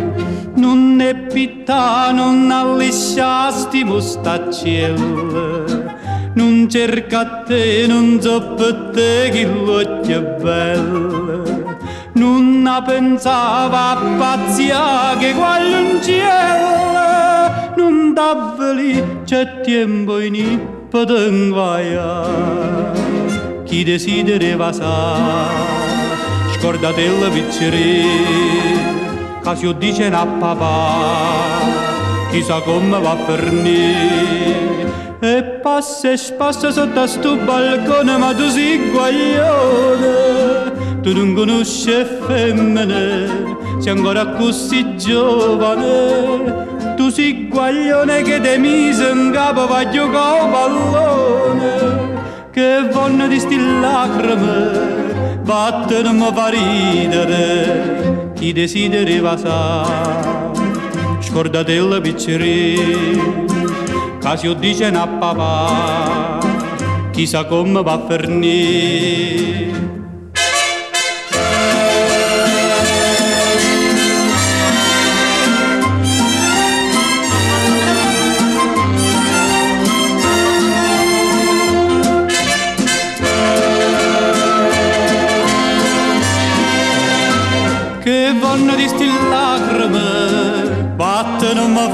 Ridere, chi desidera sa, scordate il piccerì, che si dice a papà, chissà come va a finire.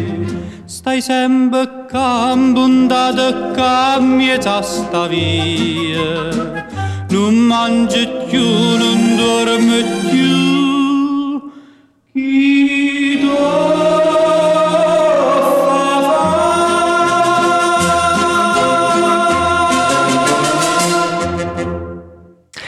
C'est la suite de Liberté sur parole. Dans cette seconde partie d'émission, on va parler d'un film.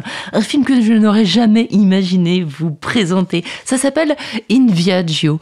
Euh, j'aurais jamais imaginé vous le présenter si je ne l'avais pas vu.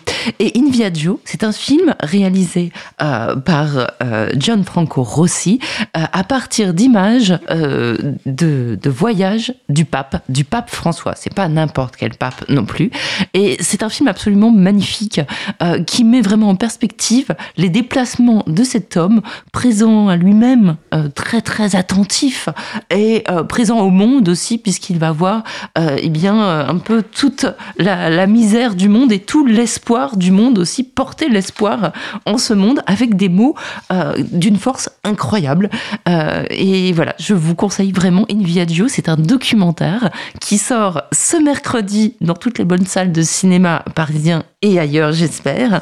Un, un film qui nous parle de dignité, qui nous parle de la puissance du déplacement, de la parole, du terrain, de l'engagement diplomatique, qui nous montre aussi bah, un homme, le, pape François, que voilà, qu'on n'est pas forcément euh, habitué à, regarder de si près, mais on voit aussi cet homme qui, au fil du temps, on voit son corps s'alourdir, on le voit marcher peut-être un peu plus difficilement, on, on voit aussi que sa, sa parole est puissante et on mesure aussi la puissance de sa parole à la protection de ce chef d'État, puisque c'est un chef d'État, et on voit que quand il se déplace en avion, il est protégé, il est protégé par des armes, par des hommes en armes, par des avions de combat.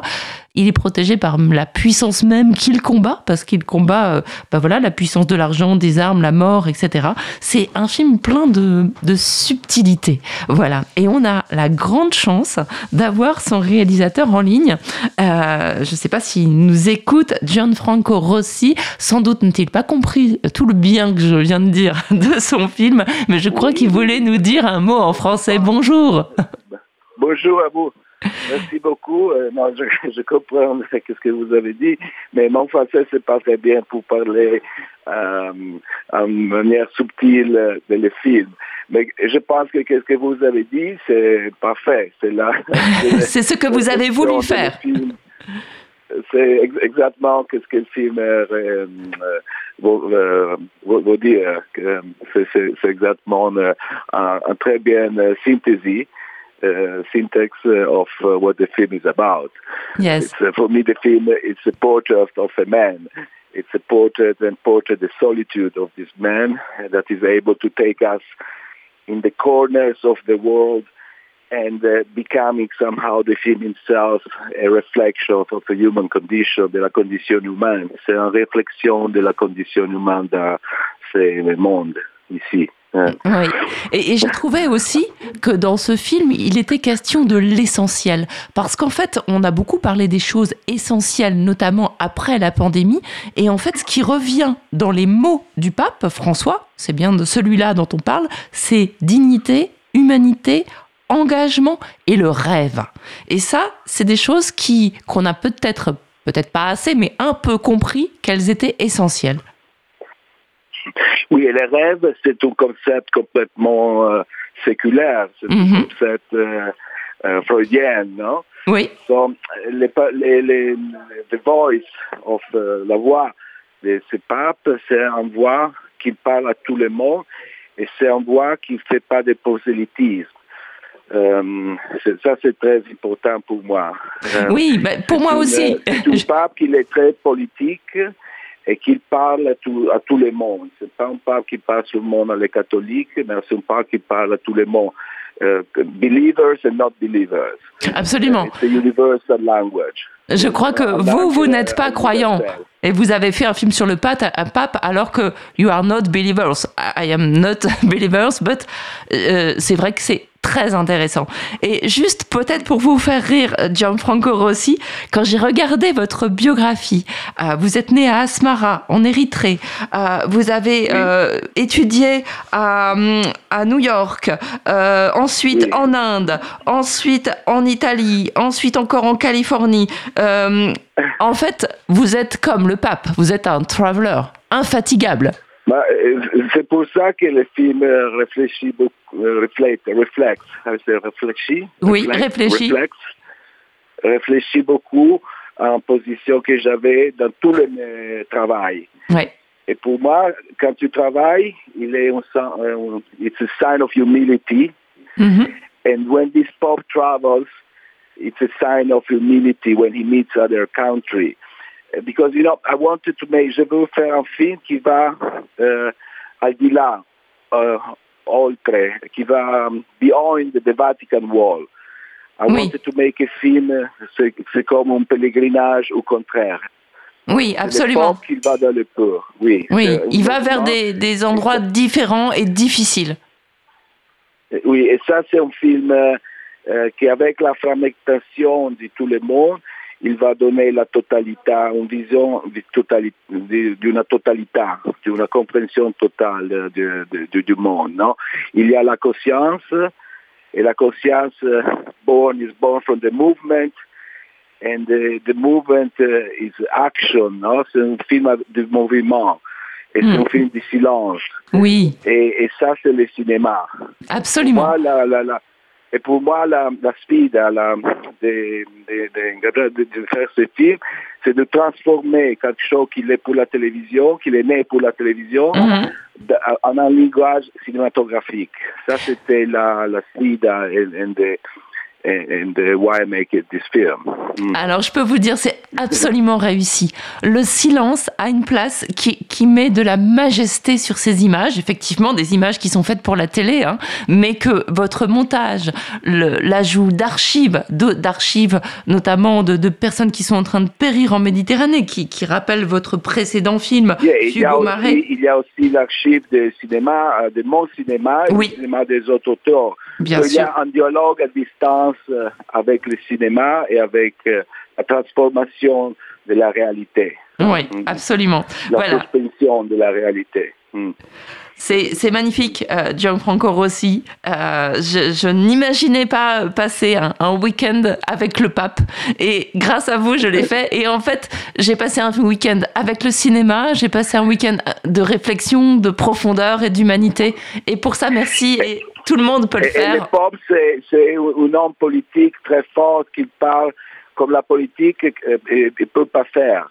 La politique, quand il parle, il ne parle pas de quelque chose de réel, mais c'est pop, euh, il parle de le- du, du problème du monde.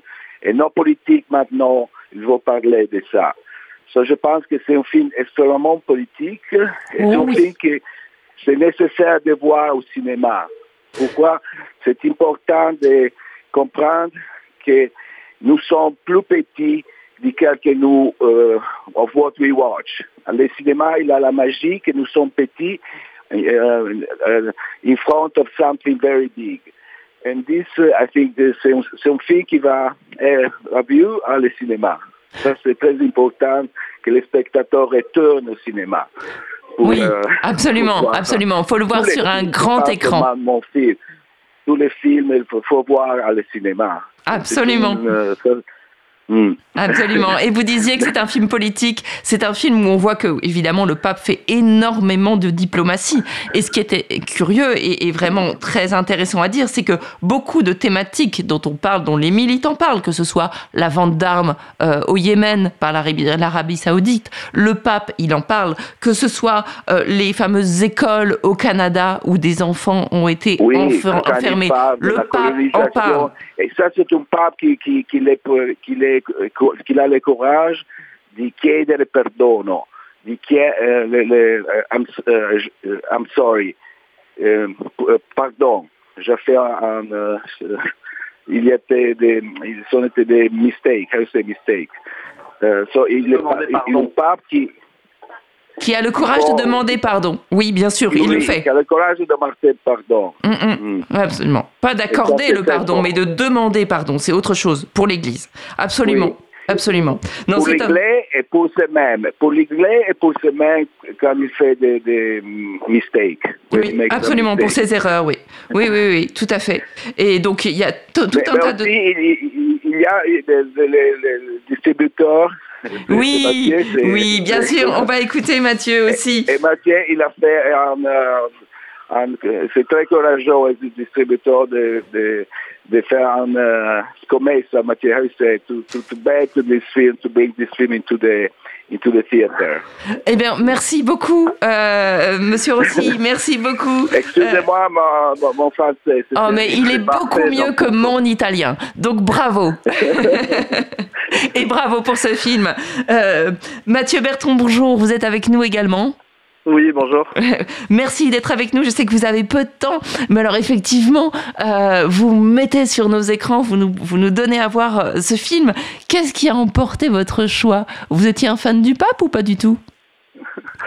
Euh, non, pas du tout. Moi, ce qui m'anime, c'est avant tout euh, ce que vient de décrire Gianfranco, c'est-à-dire Absolument. euh, si on doit parler de foi, c'est une fois dans le dans le cinéma, une fois comme euh, l'importance de voir des films effectivement sur grand écran, euh, de manière collective, et de questionner aussi, euh, voilà, notre notre engagement, notre position, notre vision. On est dans un monde où il y a beaucoup d'images et et moi, Gianfranco Rosi, je l'ai rencontré euh, en 2016. On a commencé à travailler ensemble avec euh, son précédent film, Foucault Amare.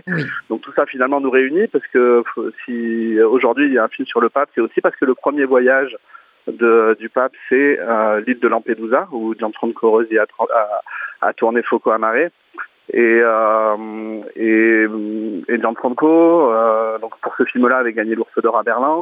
Il avait précédemment eu un, un Lion d'Or aussi pour euh, à Venise pour euh, Sacrogras.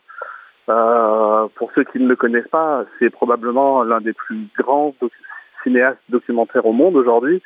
C'est quelqu'un qui, a un engagement dans le cinéma et euh, dans l'humanité d'une certaine manière extrêmement forte. C'est quelqu'un qui a tourné en Inde, Botman, au Mexique, El Sicario, aux États-Unis, Bill Level, vous l'avez dit, c'est quelqu'un qui voyage énormément. Et en fait, je pense qu'il partage quelque chose qui est bah, de très deleuzien finalement. Moi, c'est quelque chose qui m'a toujours habité. Deleuze disait qu'être de gauche, c'est euh, c'est partir du monde et aller vers soi. À l'inverse, euh, être de droite, partir de soi pour aller vers le monde. Et je pense que à travers sa pratique cinématographique et euh, le pape ici, à travers ses voyages, mettre vraiment ça en avant. C'est-à-dire à un moment donné, se dire qu'on appartient à, quelque chose qui est plus grand que nous, qui est l'humanité. On n'est que de passage et qu'à un moment donné, remettre au centre de ces enjeux-là, effectivement, la solidarité, la dignité. Et dans ces enjeux euh, internationaux, on voit aujourd'hui, toutes ces valeurs-là, elles sont galvaudées. Et en fait, de mettre en image, comme il le fait aujourd'hui, à travers le discours du pape, c'est quelque chose qui doit profondément nous réunir et, et nous faire passer à l'action. Absolument. C'est ça que c'est c'est ça que j'attendais que vous disiez parce qu'en fait moi j'ai trouvé dans les mots de cet homme euh, un, un grand un grand enfin voilà qui, qui donnait beaucoup de courage aux gens et, de force quand il quand il parle de dignité euh, qui dit, que la dignité est contagieuse qu'il faut la donner et qu'on va la recevoir. C'est-à-dire que voilà il faut et en fait il nous il nous explique que euh, il faut il faut transformer euh, le monde en commençant par soi en commençant par par ce qu'on peut faire à notre échelle. Et, et il invite vraiment à ça. Et, euh, et ça marche. J'ai l'impression que ça, ça fonctionne. Et, et je me disais en voyant euh, toutes ces images et certaines dans le silence où on voit que le pape est très protégé avec euh, entouré d'avions quand il quand il vole on se dit que mais pour que ce soit pour qu'il est il est protégé il soit si protégé de d'éventuelles menaces c'est que cette parole a forcément une force. C'est ce qu'on voit aussi en filigrane peut-être à travers les images de John Fran- Franco Rossi Bah oui, oui, je- j'espère évidemment que ça, ça, ça peut produire, euh, même si voilà, le, ce, ne reste qu'un film et, qu'un- et, et, et- et que ça doit nous, avant tout nous, nous questionner. Je pense que c'est un film où l'intelligence du cinéma et du cinéma de Jean-François Rosi, il n'est pas d'apporter des réponses.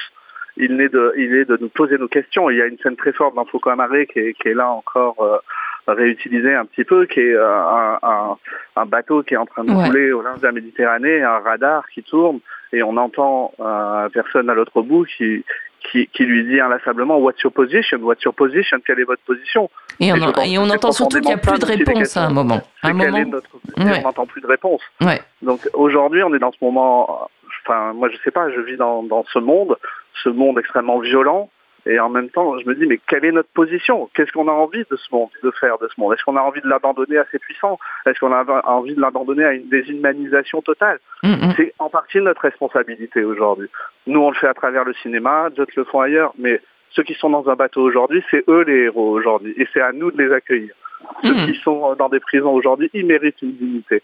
On- on- t- ceux qui sont victimes des changements climatiques, ça sera nous demain, c'est l'humanité, on est tous ensemble dans ce bateau-là, et on devrait tous faire preuve un tout petit peu d'intelligence collective.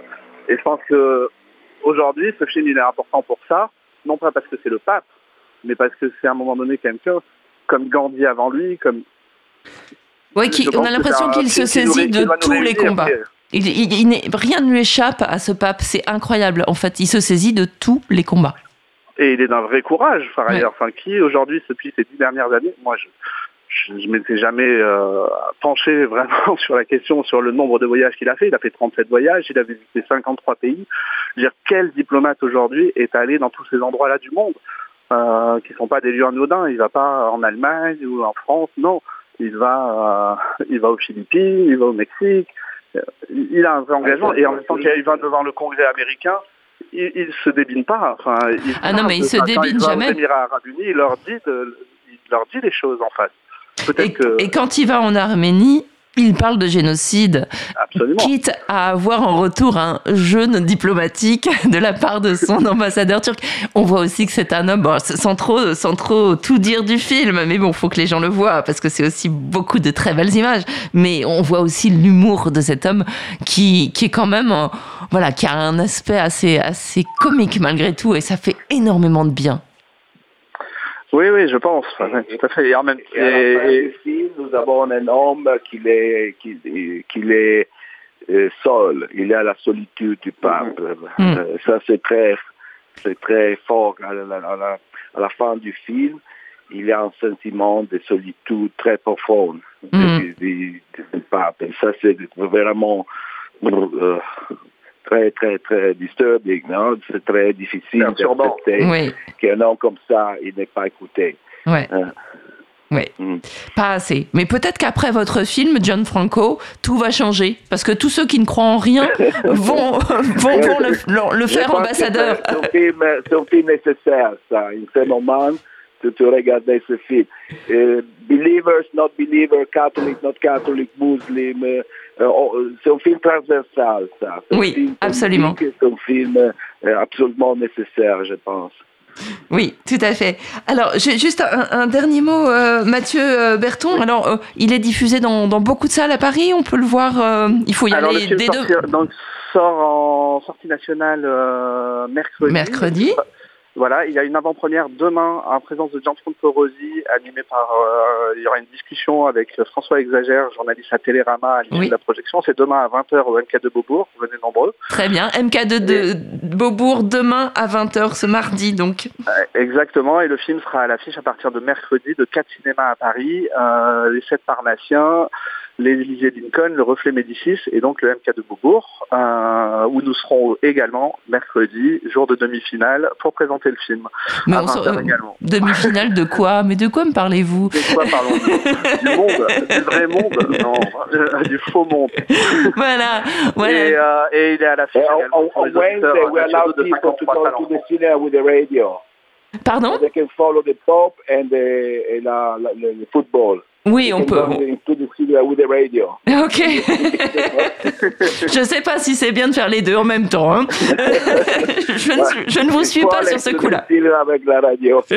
ok. On peut tenter. En tout cas, il faut y aller dès mercredi euh, et puis dès les jours suivants aussi. Euh, si on veut pas y aller mercredi, on peut y aller encore tous les jours suivants. Et faut vraiment faire vivre ce film qui, voilà, est vraiment étonnant. Et ne vous arrêtez pas à la figure du pape si vous n'êtes euh, ni catholique ni quoi que ce soit.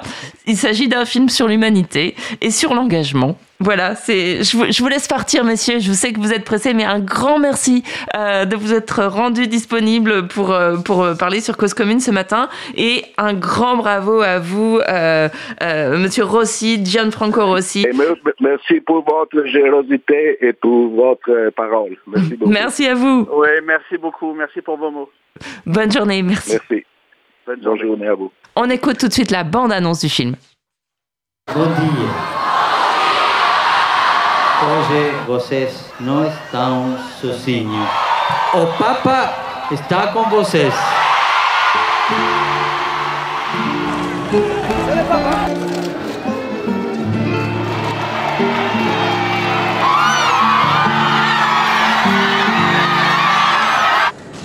In alcuni viaggi ho riflettuto tanto e poi la decisione viene da dentro.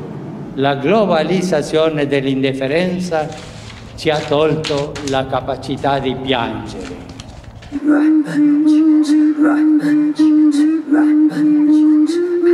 Why are deadly weapons being sold to those who plan to inflict untold suffering on society? Sadly, the answer, as we all know, is simply for money. Dove sei, uomo? Dove sei finito?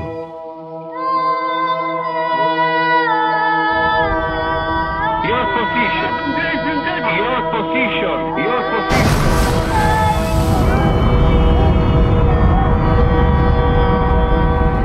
Non pensare mai che la lotta che conduci qua giù sia del tutto inutile.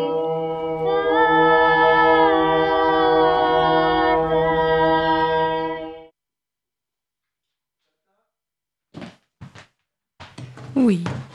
Ben voilà, c'était un, un- un extrait, donc euh, la bande-annonce de, de ce film qui est euh, un documentaire assez court et très très très étonnant. Et c'est aussi du vrai cinéma, avec ces images de télévision mêlées aux images de ses précédents films et euh, à d'autres images d'archives, particulièrement les images d'archives sur ce qui s'est passé au, Canada avec ces, fameuses écoles pour déculturer et acculturer les enfants autochtones et en faire des bons petits Canadiens, des bons petits Américains du Nord. Euh, voilà, ces écoles où il y a eu, euh, il y a eu beaucoup de violence euh, à tout point de vue, symbolique et physique. Eh bien, les, les, images d'archives sont, sont montrées au moment où le pape va justement s'excuser pour cela. Alors le, le pape ne s'excuse pas toujours, vous le verrez, mais là il le fait. Et puis voilà, ce, ce, pape qui sait descendre de son, de son avion, qui sait aller au contact des gens, et on voit vraiment qu'il aime ça en fait. C'est pas un pape, voilà, éthéré, qui, euh, qui est un peu absent à lui-même et au monde, euh, même quand il est au contact des personnes. C'est pas quelqu'un qui mé- mécaniquement bouge la main pour saluer. C'est quelqu'un qui a une énorme présence lors de ses déplacements et lors de ses contact avec la, la, la population. Et ça, on imagine l'énergie que ça peut lui prendre, vu sa, sa j'allais dire presque sa frénésie de voyage. Voilà, on va se quitter euh, en musique peut-être, en musique italienne, avant de laisser la place à Jérôme euh, pour euh, Rayon Libre, bien sûr. Rayon Libre, alors je, je, sais qu'il y aura un invité, je sais qu'on va parler de vélo, mais je ne sais pas exactement. Ah, Jérôme s'approche, alors? Bonjour, alors je ne sais pas si on m'entend. Bonjour Oui, oui. Eugénie. Alors oui, aujourd'hui Rayon Libre avec Charles Beau. Charles Beau, c'est un monsieur qui a pas décidé de partir à vélo pour lutter contre, le cancer- contre son cancer. Donc il est atteint d'un cancer et il est parti à travers l'Europe à vélo pour euh, conjurer la maladie.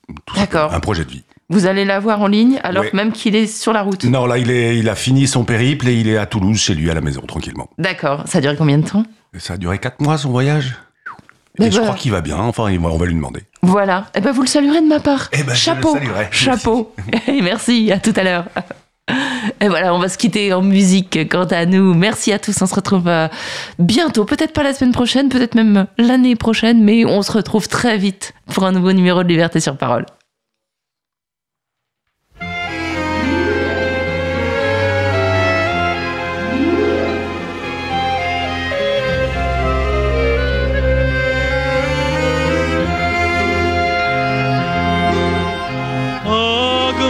nell'aria fresca cattore malvaroso e tu dormen stai. Goppasti ferro numeroso oh, so